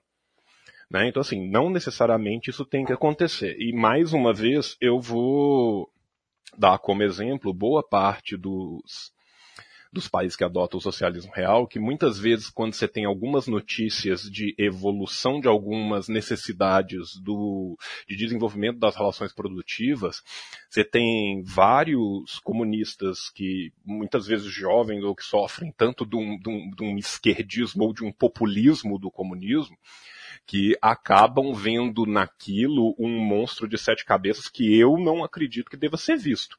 É uma pena que o Luiz não está aqui conosco agora, porque eu tenho certeza que ele estaria falando a mesma exata coisa que eu. Né? Vocês que conversam muito com o Luiz sabem disso. Se eu estiver errado, vocês me corrijam. Mas assim, quando a gente vê gente entrando em parafuso dentro da esquerda quando o Kim vai conversar com o Trump, ou gente entrando em parafuso dentro da esquerda com o que aconteceu na China, ou com gente entrando em parafuso dentro da esquerda com as discussões da nova Constituição de Cuba, a gente elimina completamente um debate e a gente adere a uma corrente do marxismo que é muito do marxismo central europeu, centrada em si mesmo e com as costas voltadas para todo o mundo colonial e para todo o desenvolvimento que aconteceu desde 1917 para cá, que esquece que a revolução, depois do seu momento glorioso de chegada ao poder, ela tem o dever de reconstruir um novo Estado sobre bases completamente diferentes e que o próprio manifesto comunista fala de todo o tamanho da necessidade de elevar os meios de produção o quanto possível, quanto mais rápido dessa reconstrução e dessa expansão maior possível desses meios de produção. Então, assim, a gente tem que entender que dado o desenvolvimento desigual das sociedades, o que é necessário é que haja uma alavancagem disso, porque o socialismo é distribuição de riquezas e não distribuição de pobreza. Tá? Isso, é isso é uma coisa que tem que ficar muito clara. Tá? Essa ideia de que a, a distribuição igualitária da pobreza, ela é, acontece normalmente num primeiro momento pós-revolucionário, onde você tem um esgotamento completo de uma sociedade para além da intervenção de todo um aparato do capitalismo para não permitir que essa revolução aconteça. Uma vez estabilizado esse segundo momento, se começa a necessidade premente da, do, do, crescimento das forças produtivas exatamente para que possa haver uma distribuição de riqueza. E isso não é só Marx, não é só Lenin. Gramsci vai falar disso ainda na década de 20. Tá? Trotsky fala disso no final da década de 30. O Lucas mais velho também vai falar disso, só para citar alguns nomes grandes. Ali para além disso, nós temos todos os outros que falaram disso. Para citar os atuais, a gente tem o Metzaros, tem vários. Então assim, a gente tem que entender isso sobre nós, sobre o que é o comunismo, sobre como o socialismo deve funcionar, e entender que essa reconstrução desse Estado sobre essas novas bases, ele não precisa de ser um Estado sobre as relações capitalistas de consumo e produção. Uma dessas questões em relação a, aos meios de produção, etc., é muito bem colocado pelo Marx nos Grundrisse, né, quando ele fala sobre do maquinário, né, é, que ele fala que o problema em si não é o maquinário, né, se o problema fosse o maquinário, nós voltaríamos ao ludismo, nós destruiríamos as máquinas, né, vamos todos viver em aldeiazinhas em lugares separados do universo. É, mas, é, na verdade, o problema não é o maquinário. O problema em si é a aplicação social que é dada ao maquinário dentro do processo capitalista. Né? O maquinário é desenvolvido é, com um único objetivo. O objetivo é o lucro. Não é o objetivo de você liberar as pessoas do processo de trabalho do cotidiano para que elas possam produzir outras coisas para si próprias. Né? Ou para que elas possam desenvolver as suas potencialidades. Né? O maquinário ele é utilizado para é, aumentar o lucro, gerar demissões, né? É, e por sua vez gerar um maior controle dos trabalhadores. Então, qual é a, a, a concepção social que é colocada sobre isso? Né? Então a gente tem que lembrar é, disso. Então, assim, o processo produtivo ele tem que estar a favor da humanidade, não tem que estar contra a humanidade. Né? É, e por sua vez, a gente tem que sempre lembrar, obviamente, que o capitalismo ele desenvolveu os meios de produção de uma forma muito absurda em um período mu muito curto né, é, de tempo. É, isso não significa que a gente vai retornar né, ao zero, começar a criar a roda de novo, né, se a gente fizer um processo revolucionário. Então, não é, não é isso. Né? Enfim, é isso que o João falou, mas essas questões que eu não, antes, pelo contrário, quem quiser ver isso mais de perto, pode ler o, o Lenin falando sobre a NEP, né? E, e pode ler também as obras selecionadas do Deng Xiaoping falando sobre desenvolvimento na China. E para além disso, eu só quero falar uma coisa, que esse idealismo do capitalismo enquanto única é, forma possível de resolução dos conflitos sociais, isso é um idealismo do, do não, não, esse literalmente idealismo, como se fosse uma coisa que fosse acontecer do, do nihilo, como se do nada isso fosse acontecer. Eu estou pensando aqui na Arendt e no Habermas, que vão negar a luta de classe, um falando de uma sociedade que entra quase num, num reino do amor universal, e a Arendt falando da beleza da máquina, como se a máquina sozinha e não a sua aplicação que fosse fazer qualquer coisa. Então isso é, é parte da ideologia liberal e isso está completamente contrário a toda uma tradição histórica, tanto marxiana quanto dos marxistas. Quem diabos é George Soros e por que dizem que ele dá dinheiro para todo mundo? é, o George Soros é um investidor bilionário húngaro-americano que é fundador da Open Society um breve, breve, resuminho da vida do cara. Ele nasceu na Hungria, é, se formou na Inglaterra, depois foi morar nos Estados Unidos, trabalhou em diversas empresas da, da área financeira em Nova York até abrir a sua essa empresa própria. E ele ficou famoso, ele é, ganhou notoriedade por, abre aspas, suas especulações flexíveis de curto prazo no mercado financeiro global. Fecha aspas. Ele também participou politicamente de, do processo de transição da Europa Oriental do comunismo para o capitalismo no final do século da, da década de 80 e começo dos, da década de 90. É, então isso mostra que, né, ele financia muitos comunistas por aí, né, gente? Já tá bem claro, assim, como o cara é comunista pra caralho. É, e ao mesmo tempo, ele é famoso porque ele ganhou bilhões é, arriscando é, com alto com operações de alto risco no mercado. E também ele investiu bilhões é, bancando projetos e financiamentos que tinham como proposta o livre mercado em todo o mundo. É, então, bem resumidamente, esse é o George Soros. Por que, que dizem que o cara é, é ligado a organizações marxistas e etc, etc, etc? Porque ele é muito ligado a organizações de direitos humanos tá? A Open Society não tem só como proposta é, financiar o livre mercado pelo mundo, é uma das propostas, mas ele também tem como proposta é, defesa de direitos humanos de modo geral. Então, existem projetos da Open Society para proteção da população LGBT, para população, é, proteção da população negra, é, para ajuda a povos ciganos. Então, por conta disso.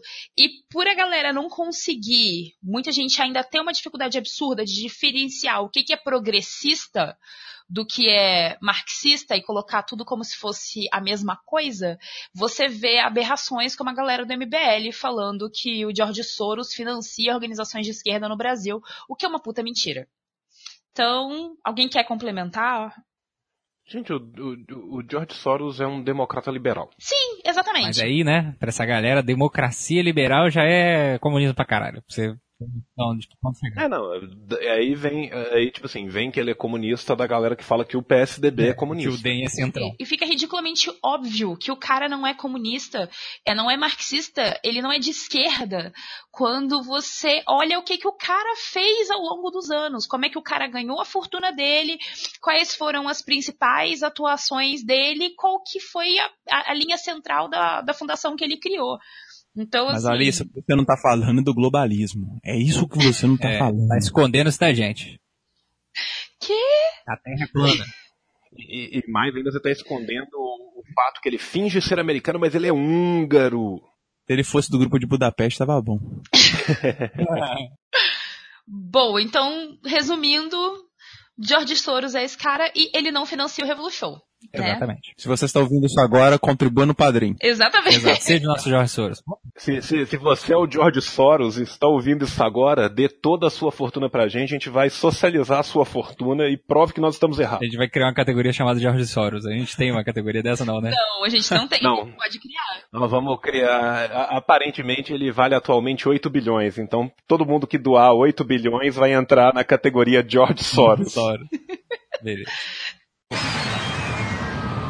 Num sistema capitalista nos moldes atuais, onde merc os mercados são profundamente interligados, as definições de proletariado, campesinato e profissionais liberais ainda são válidas? Sim.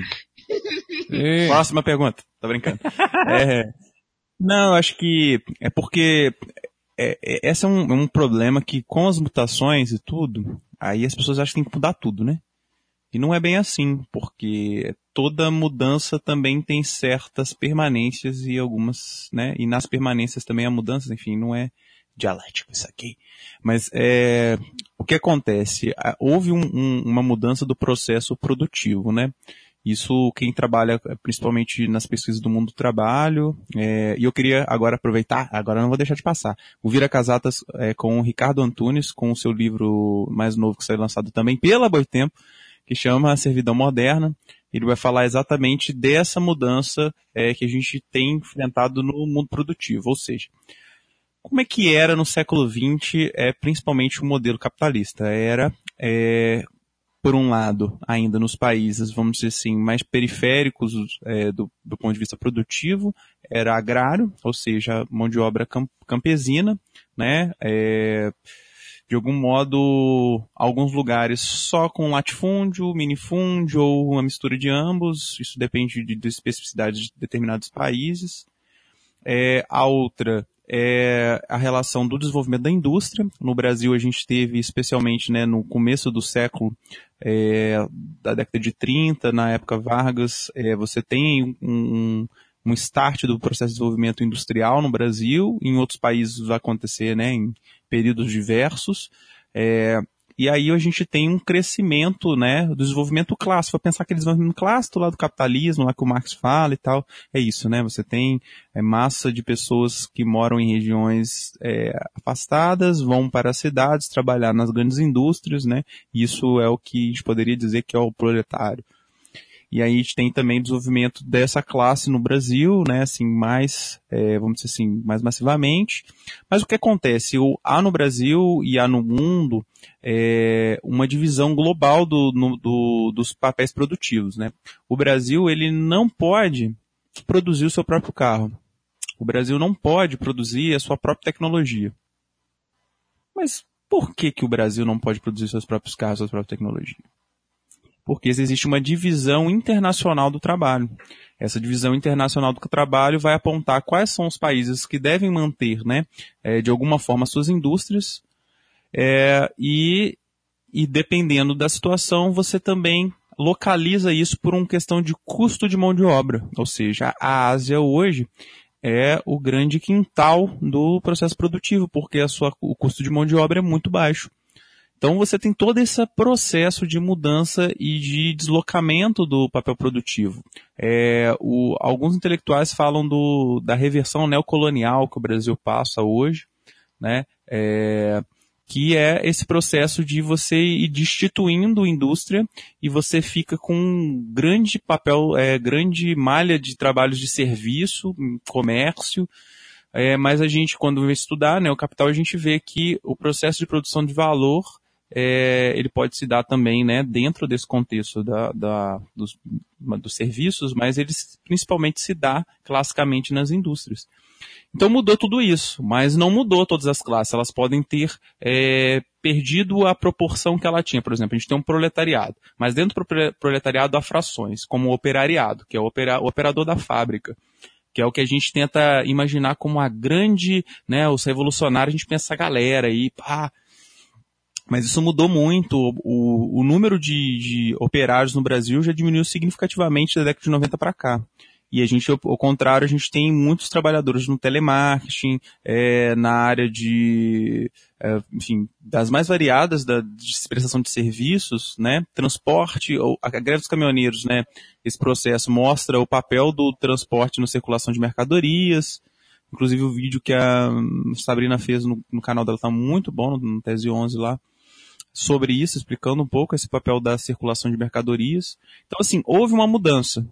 E há possibilidade de novos setores, novas frações de classe em assumirem papéis é, mais estratégicos dentro do processo de produção capitalista e criar novos, novas formas de fazer enfrentamento, né? Quer dizer, hoje a tecnologia, por exemplo, se a gente está falando, gravando um podcast online, etc., a vida, a nossa vida, ela tem é, uma relação informacional muito grande.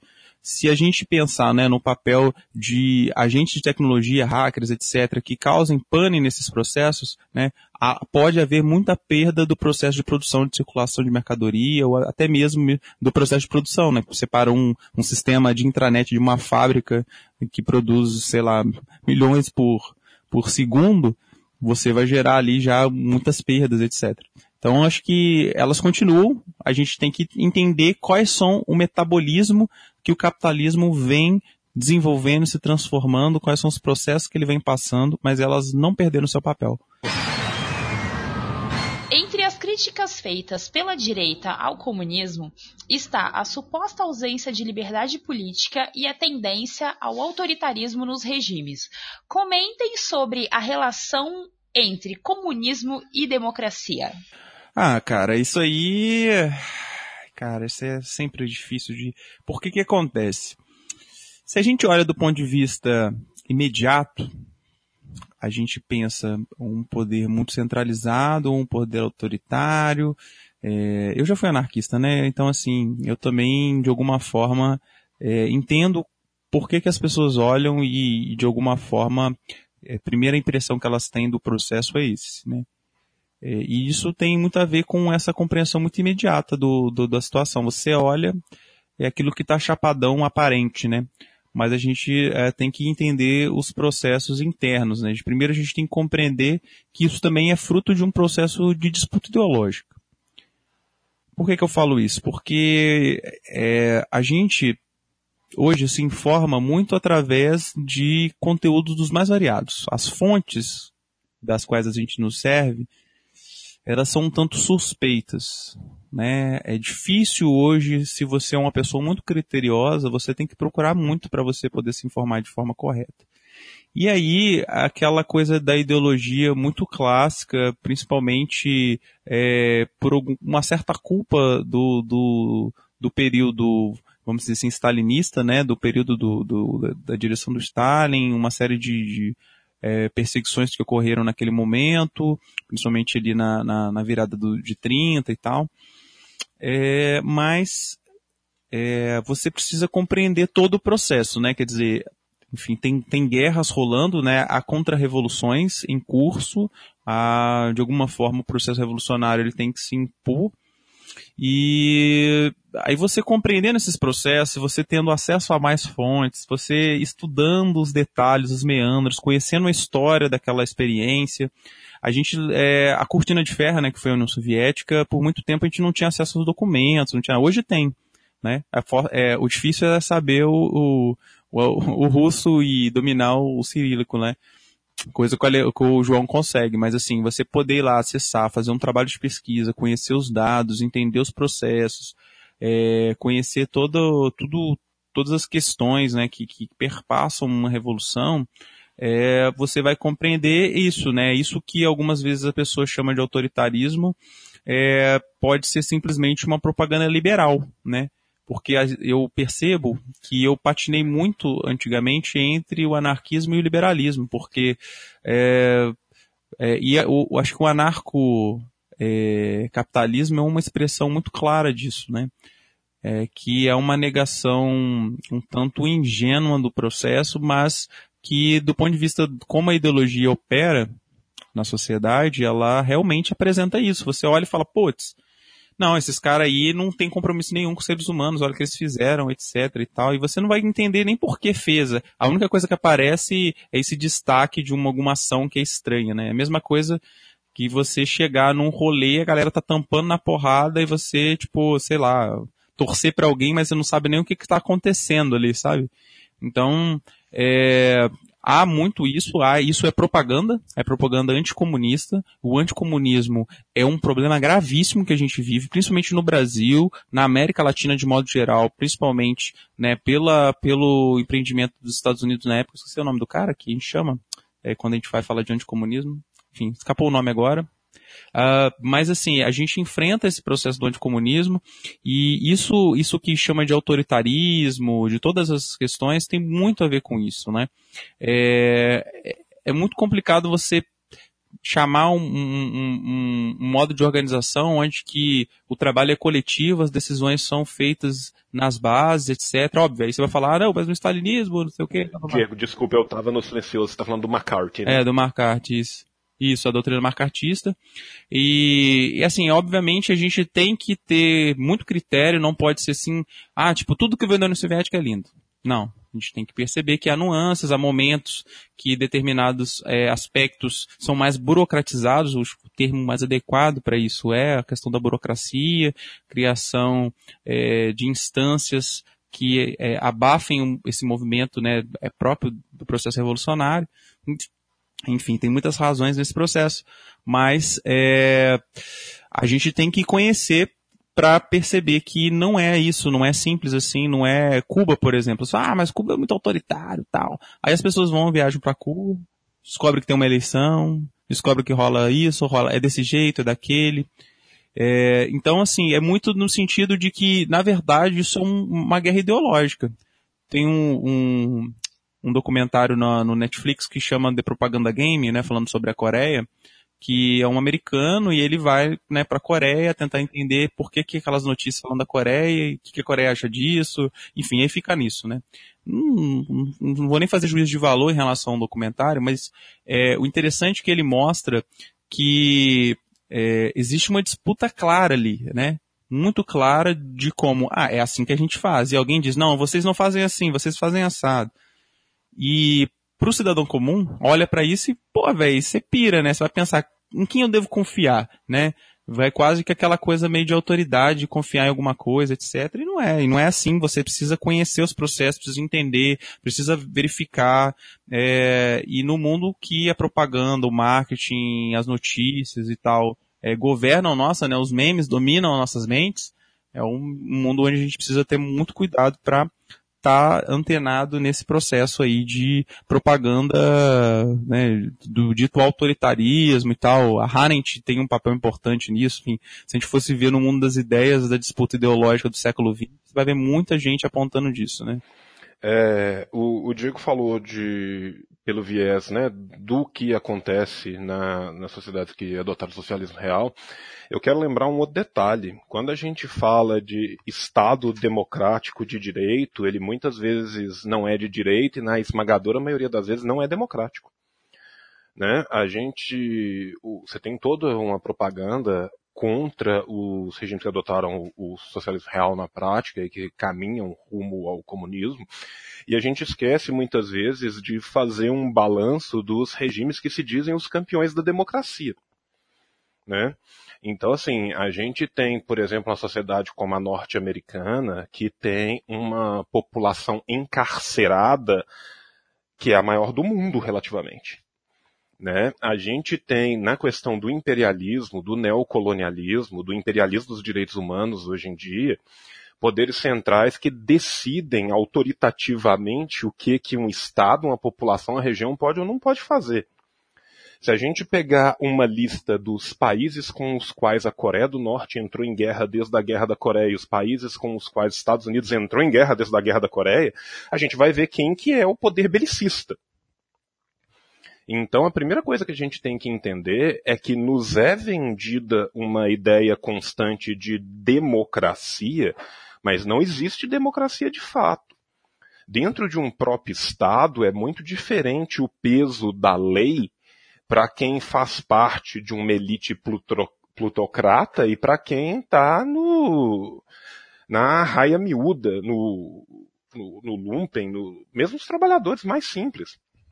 Né? Então, assim, para além desses cortes todos financeiros, a gente tem que lembrar que existem diversos outros cortes, os cortes raciais, o corte de sexo, o corte de identidades de gênero, o corte da, dos povos oprimidos pelo mundo inteiro. Então, assim, a gente tem que, que ponderar também não só a crítica interna dos nossos regimes, que, são, que é muito importante. Sabe, a gente não tem que aceitar incolumemente tudo que aconteceu como se tudo fosse maravilhoso, porque senão a gente está saindo da praxis e entrando no idealismo. Né? E nós somos materialistas. Nós estamos aqui para estudar a praxe e para tentar fazer essa melhora, mas a gente tem uma construção que é baseada num outro ideal completamente diferente. Né? Enquanto a gente tem muitas vezes né, falsa democracia que está recobrindo, tem um viés de falsa democracia, recobrindo instâncias de autoritarismo, às vezes muito piores. Né? Então a gente tem que ter noção que não apenas a gente precisa de ter, nós comunistas, uma crítica interna dos nossos regimes, porque muito de bom aconteceu e muito de ruim aconteceu, e como tudo na humanidade, quem está fazendo esse regime são os seres humanos, né? Não desceram anjos comunistas do céu para fazer revolução. E a, a, gente também esquece de ver o outro lado da moeda, que são essas sociedades né, que, que, que se pintam como tão democráticas e que na verdade o são muito pouco. Né? Se a gente for pensar no nosso grande império agora nos Estados Unidos, que vem fazendo né, o, basicamente o imperialismo dos direitos humanos, qualquer lugar que ele escolhe que existe alguma, em tese, violação dos direitos humanos, ele se alvora do poder de destruir aquela sociedade e colocar as relações de consumo escravas ao que ele faz, ou mesmo o que ele faz com seu imperialismo econômico, que ele torna uma nação completamente escrava das suas tendências e que nesses locais só uma pequena, ínfima parte da burguesia vai de fato lucrar com essas relações, enquanto o grosso da população não irá, isso é democracia? A gente tem democracia de verdade? Sabe? Tipo, eh, se, se pessoas são presas com toneladas e toneladas de drogas e saem ilesas do, processo por terem bons advogados ou sonegam milhões e milhões e milhões em impostos, mas um bom tributarista é o bastante para tirá-lo da cadeia. E um rapaz com dois gramas de maconha e um pinho-sol vai cumprir dez anos de cadeia, isso é democracia? Então, assim, a, questão vai muito mais fundo do que isso. Agora, a gente tem que pensar também em qual que é o desenvolvimento histórico dessas sociedades, como o Diego pontuou lá atrás. Né? Nós estamos falando muitas vezes de uma sociedade que não apenas passa por um período de guerra civil, como passa por um período de guerras de fato com potências estrangeiras tentando invadir e, e eliminar essa revolução e que em todas essas sociedades é aquela coisa, né? Só funciona em Cuba três coisas, né? Segurança, educação e saúde. É só isso que funciona. O resto, meu amigo, tá muito difícil. Então, assim, nós podemos olhar para frente e falar, nós temos segurança, educação e saúde? Não. E todos os regimes que foram. Então, assim, são construções. E acho que é só pontuando aqui, e todos os regimes que passaram, né, por, pela experiência socialista, ou eles hoje são, né, destaques no processo de educação, né? Se você olhar lá no, no ranking lá, são todos os países que passaram pela experiência socialista, são os que, de alguma forma, né, tem entre, tirando os países, né, do escandinavos lá, mas é, grande parte, né? Não, são os, grande parte deles são os que têm maior índice de alfabetização. Se você pega o índice de médicos relativos por população, você também está lá sempre lá em cima, né? E, e assim, eu acho fenomenal que às vezes as pessoas falam assim, ah, o Gulag e tal, é óbvio que tiveram perseguições, é óbvio que tiveram muitas perseguições que foram de origem política. Agora, pega o encarceramento da população norte-americana, principalmente da população descendente de, de escravos e pobre norte-americana. Que nome que a gente vai dar para esse gulag? Né? Que nome que a gente vai dar para um sistema aonde você tem uma, entre aspas, parceria público-privada, que você abre cada vez mais cadeias, elas se tornam lucrativas e você precisa de preencher essas cadeias, para elas não darem prejuízo para o empresário que as abriu. Então, assim, a, a questão democrática e outra coisa, uma democracia que é comandada puramente pelo dinheiro, vamos pensar na democracia né, norte-americana. Que possibilidade um candidato que não tem o aporte das grandes empresas de concorrer, mesmo aqui no Brasil. Quando você pega depois as declarações no TSE, o dinheiro que é doado pelas grandes empresas, pelos grandes conglomerados ao PT, ao PSDB e ao PMDB é basicamente o mesmo. Então, qual que é a atrelação que você tem disso na, numa real democracia? Que participação que é essa? Então, assim, a gente tem muito que questionar do nosso próprio desenvolvimento. Agora, eu, eu vejo muitas vezes do nosso próprio desenvolvimento dos países do socialismo real uma autocrítica muito maior do que a ideologia que é propagada nessa guerra ideológica do Ocidente, onde você simplesmente aponta o dedo e encobre completamente o que é feito lá de cá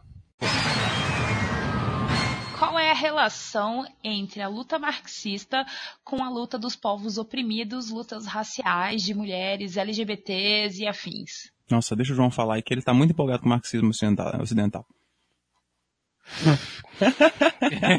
então, é... Não, tô brincando. Quer falar, João? Senão eu, eu falo. Não, eu vou, eu, eu, eu vou falar brevemente, ser completa, para eu também não ficar falando 32 minutos seguidos.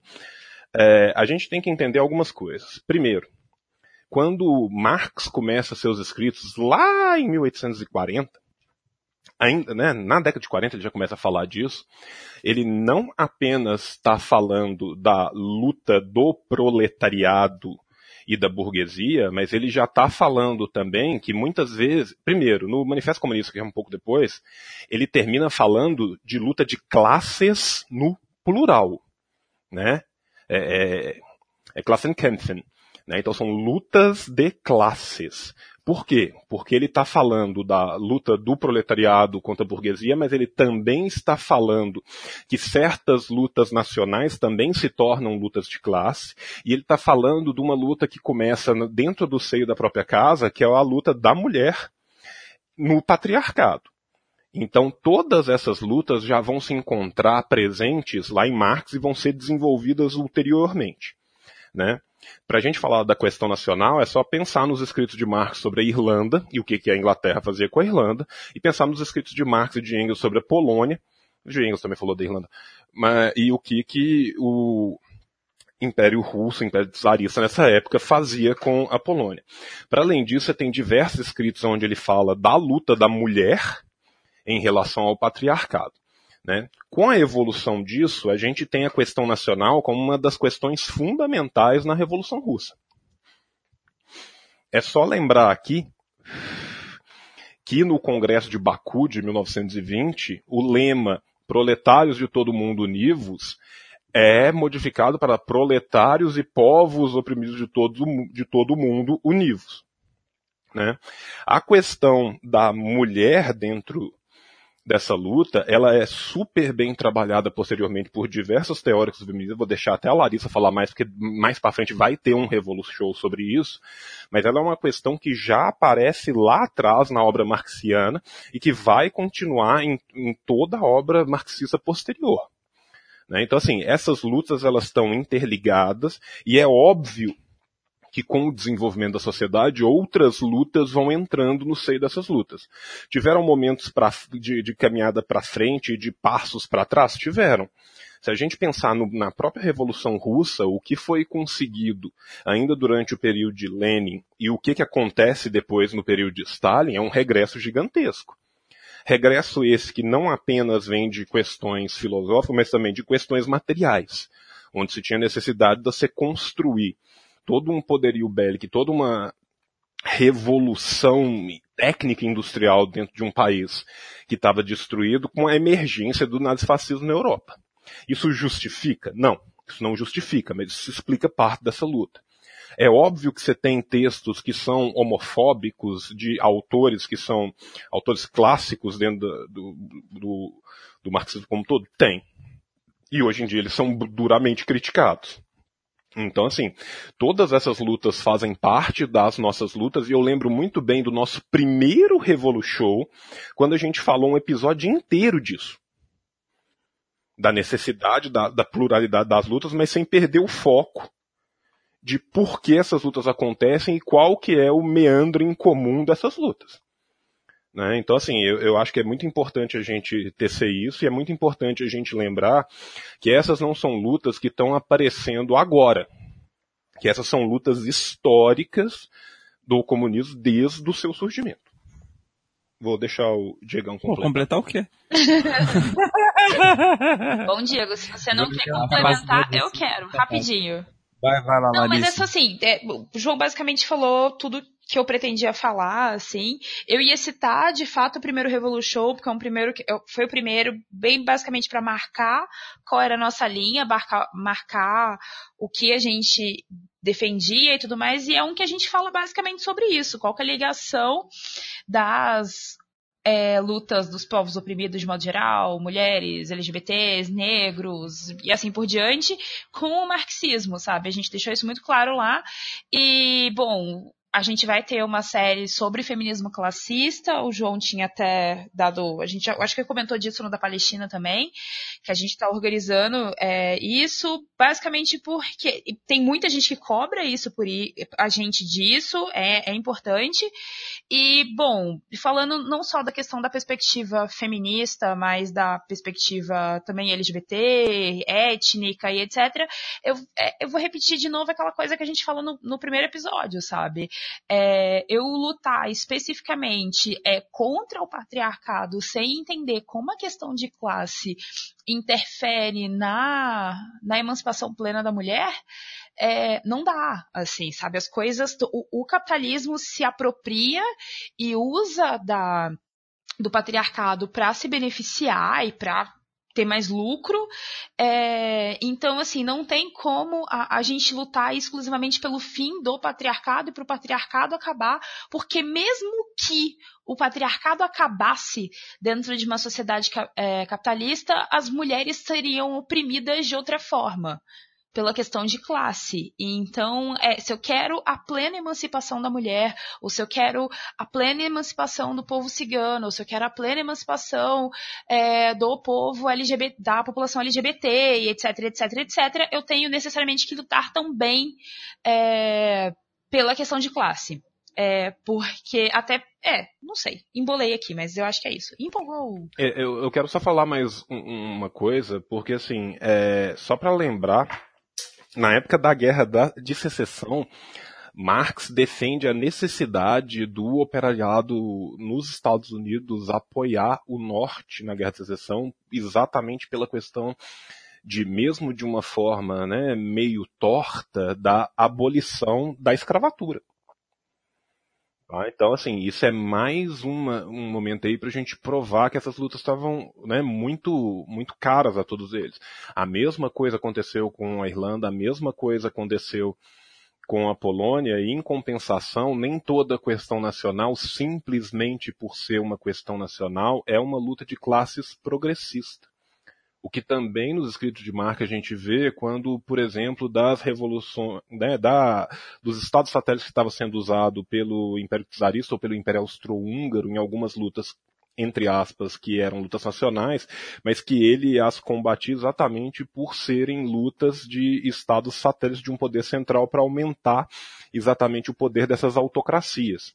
Né? Então, assim, a gente sempre tem que estar tá nos pautando pelo materialismo, entendendo qual que é a correlação das forças, quais são as lutas de classe ali envolvidas, né? Mas é importante também frisar que essas lutas são lutas que têm uma tradição que vem desde a obra mais.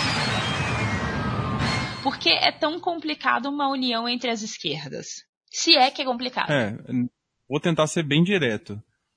Ah, Existem diferenças históricas da esquerda. Por exemplo, a gente já conversou isso aqui no Revolution, a gente pretende contar a história dos partidos aí, é, como é a história das organizações, etc.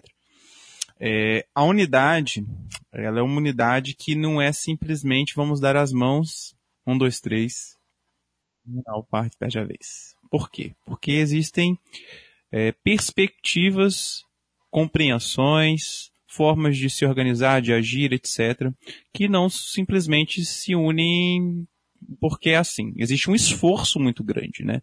A gente precisa é, tá nas lutas juntos, primeira coisa. Quer dizer, você está no terreno com uma, com uma organização X, outra Y, elas estão lá, elas estão naquele. Mas como é que elas agem dentro desse processo? Né? Pensa no sindicato, no movimento estudantil, seja qual contexto for.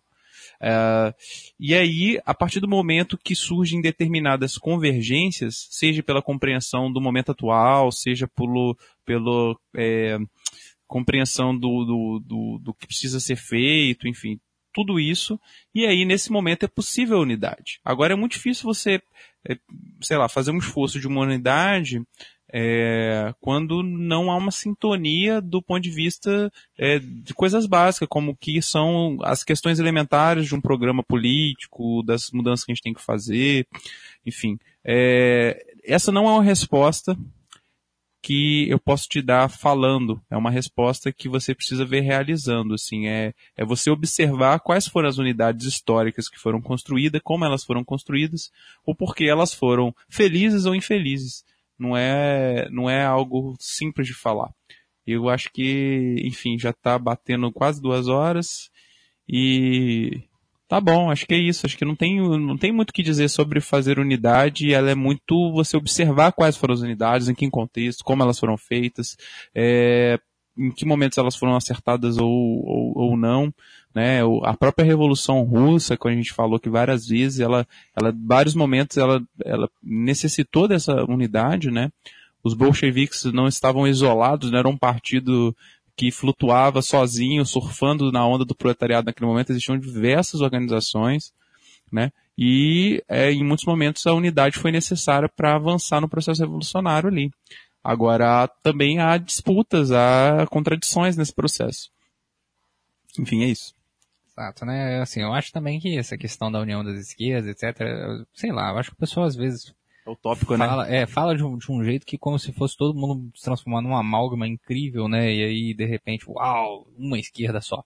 Né? Não é bem assim que funciona, né? E aí tem outros problemas também que vão para além das questões do processo é, histórico das esquerdas, vão para um, um, traço um pouco mais é, cultural, mesmo um traço mais histórico, né? Afinal de contas, quem tá, quem quer estar tá errado, né? né? Quem quer estar errado? Quem, quem não quer está certo, quem não quer fazer a melhor caracterização. Então, assim, de vez em quando a gente tinha esse problema quando a gente tinha alguns congressos. Quando você via, tava todo mundo fazendo a mesma caracterização, repetindo a mesma coisa, mas no final das contas todo mundo queria dar uma solução diferente, né? E sempre, obviamente, acreditando profundamente que está certo, né? É, algumas vezes acreditando que está certo até dogmaticamente, né?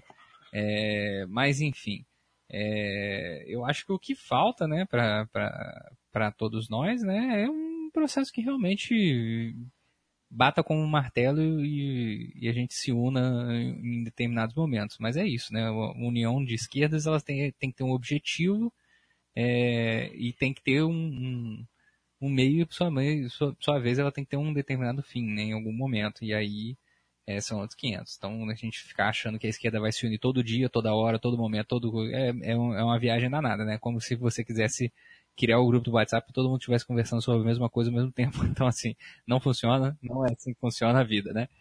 Então, é isso, gente. É, é isso que eu tinha a falar. Não, eu, eu, eu, ia falar uma bobagem só pra ficar engraçadinho, mas eu vou poupar as pessoas. Eu falar, não, não, não tem revo uma reunião de todas as esquerdas, porque todos eles são revisionistas. Muito bom. Então é isso, pessoas. Acho que nós chegamos aí, né? Uma hora e 58 de bruto aqui de, de material. Chegamos até esse momento aqui, fizemos um, um serviço de atendimento ao comunista, né? Nesse exato momento. E espero que a gente tenha conseguido responder algumas perguntinhas, né? Foram bastante perguntinhas. É, bastantes perguntinhas aí que a gente teve que responder nesse exato momento. É, lembrando aí, né, que se você chegou aqui pelo site, não se esqueça, agora tem um aplicativo do Google, né, que é o Podcasts que é que você pode assinar o, o Revolution Online. Então você pode baixar o aplicativo do Google aí, que é o Podcasts, é, na, na Play Store, né? É, e procurar pelo Revolution lá e fazer a inscrição para você sempre receber no seu celularzinho o nosso podcast quando você quiser também tiver offline baixar lá.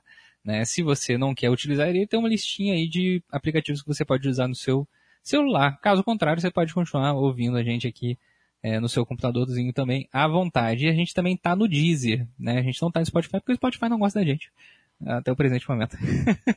Apesar de a gente ter mandado e-mail. Ô Spotify, meu, oh, alguém conhece alguém do Spotify? Qual, qual de é... vocês jovens é o Spotify? Essa é a pergunta.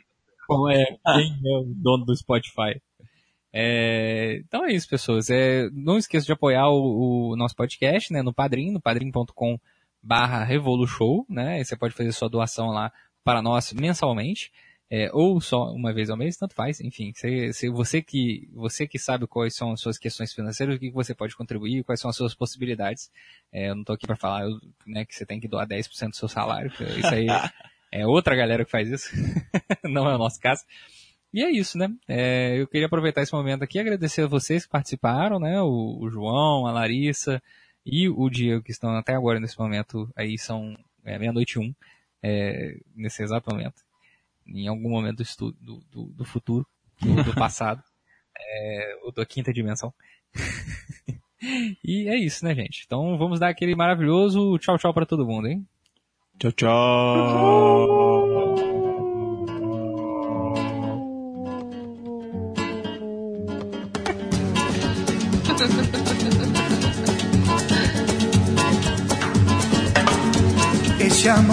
llega sin esta manera, no tiene la culpa. Caballo le dan sabana, porque muy despreciado, por eso no te perdono llorar. Ese amor llega así, esta manera, no tiene la culpa. Amor de compra y venta, amor del pasado. Ven, ven, ven, ven, ven,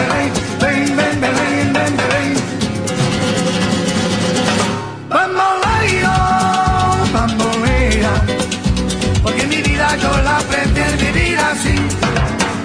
Bamboleo, bambolea, porque mi vida yo la prefiero vivir así. no te da perdón de Dios. Tú eres mi vida, la fortuna del destino. El destino te desaparado. Lo mismo ya callé, soy yo. No te encuentro lavando. Eres posible, no te encuentro de verdad. Por eso un día no cuento así de nada, lo mismo ya callé, lo pienso en ti. Bambolea, bambolea, porque mi vida yo la prefiero vivir así.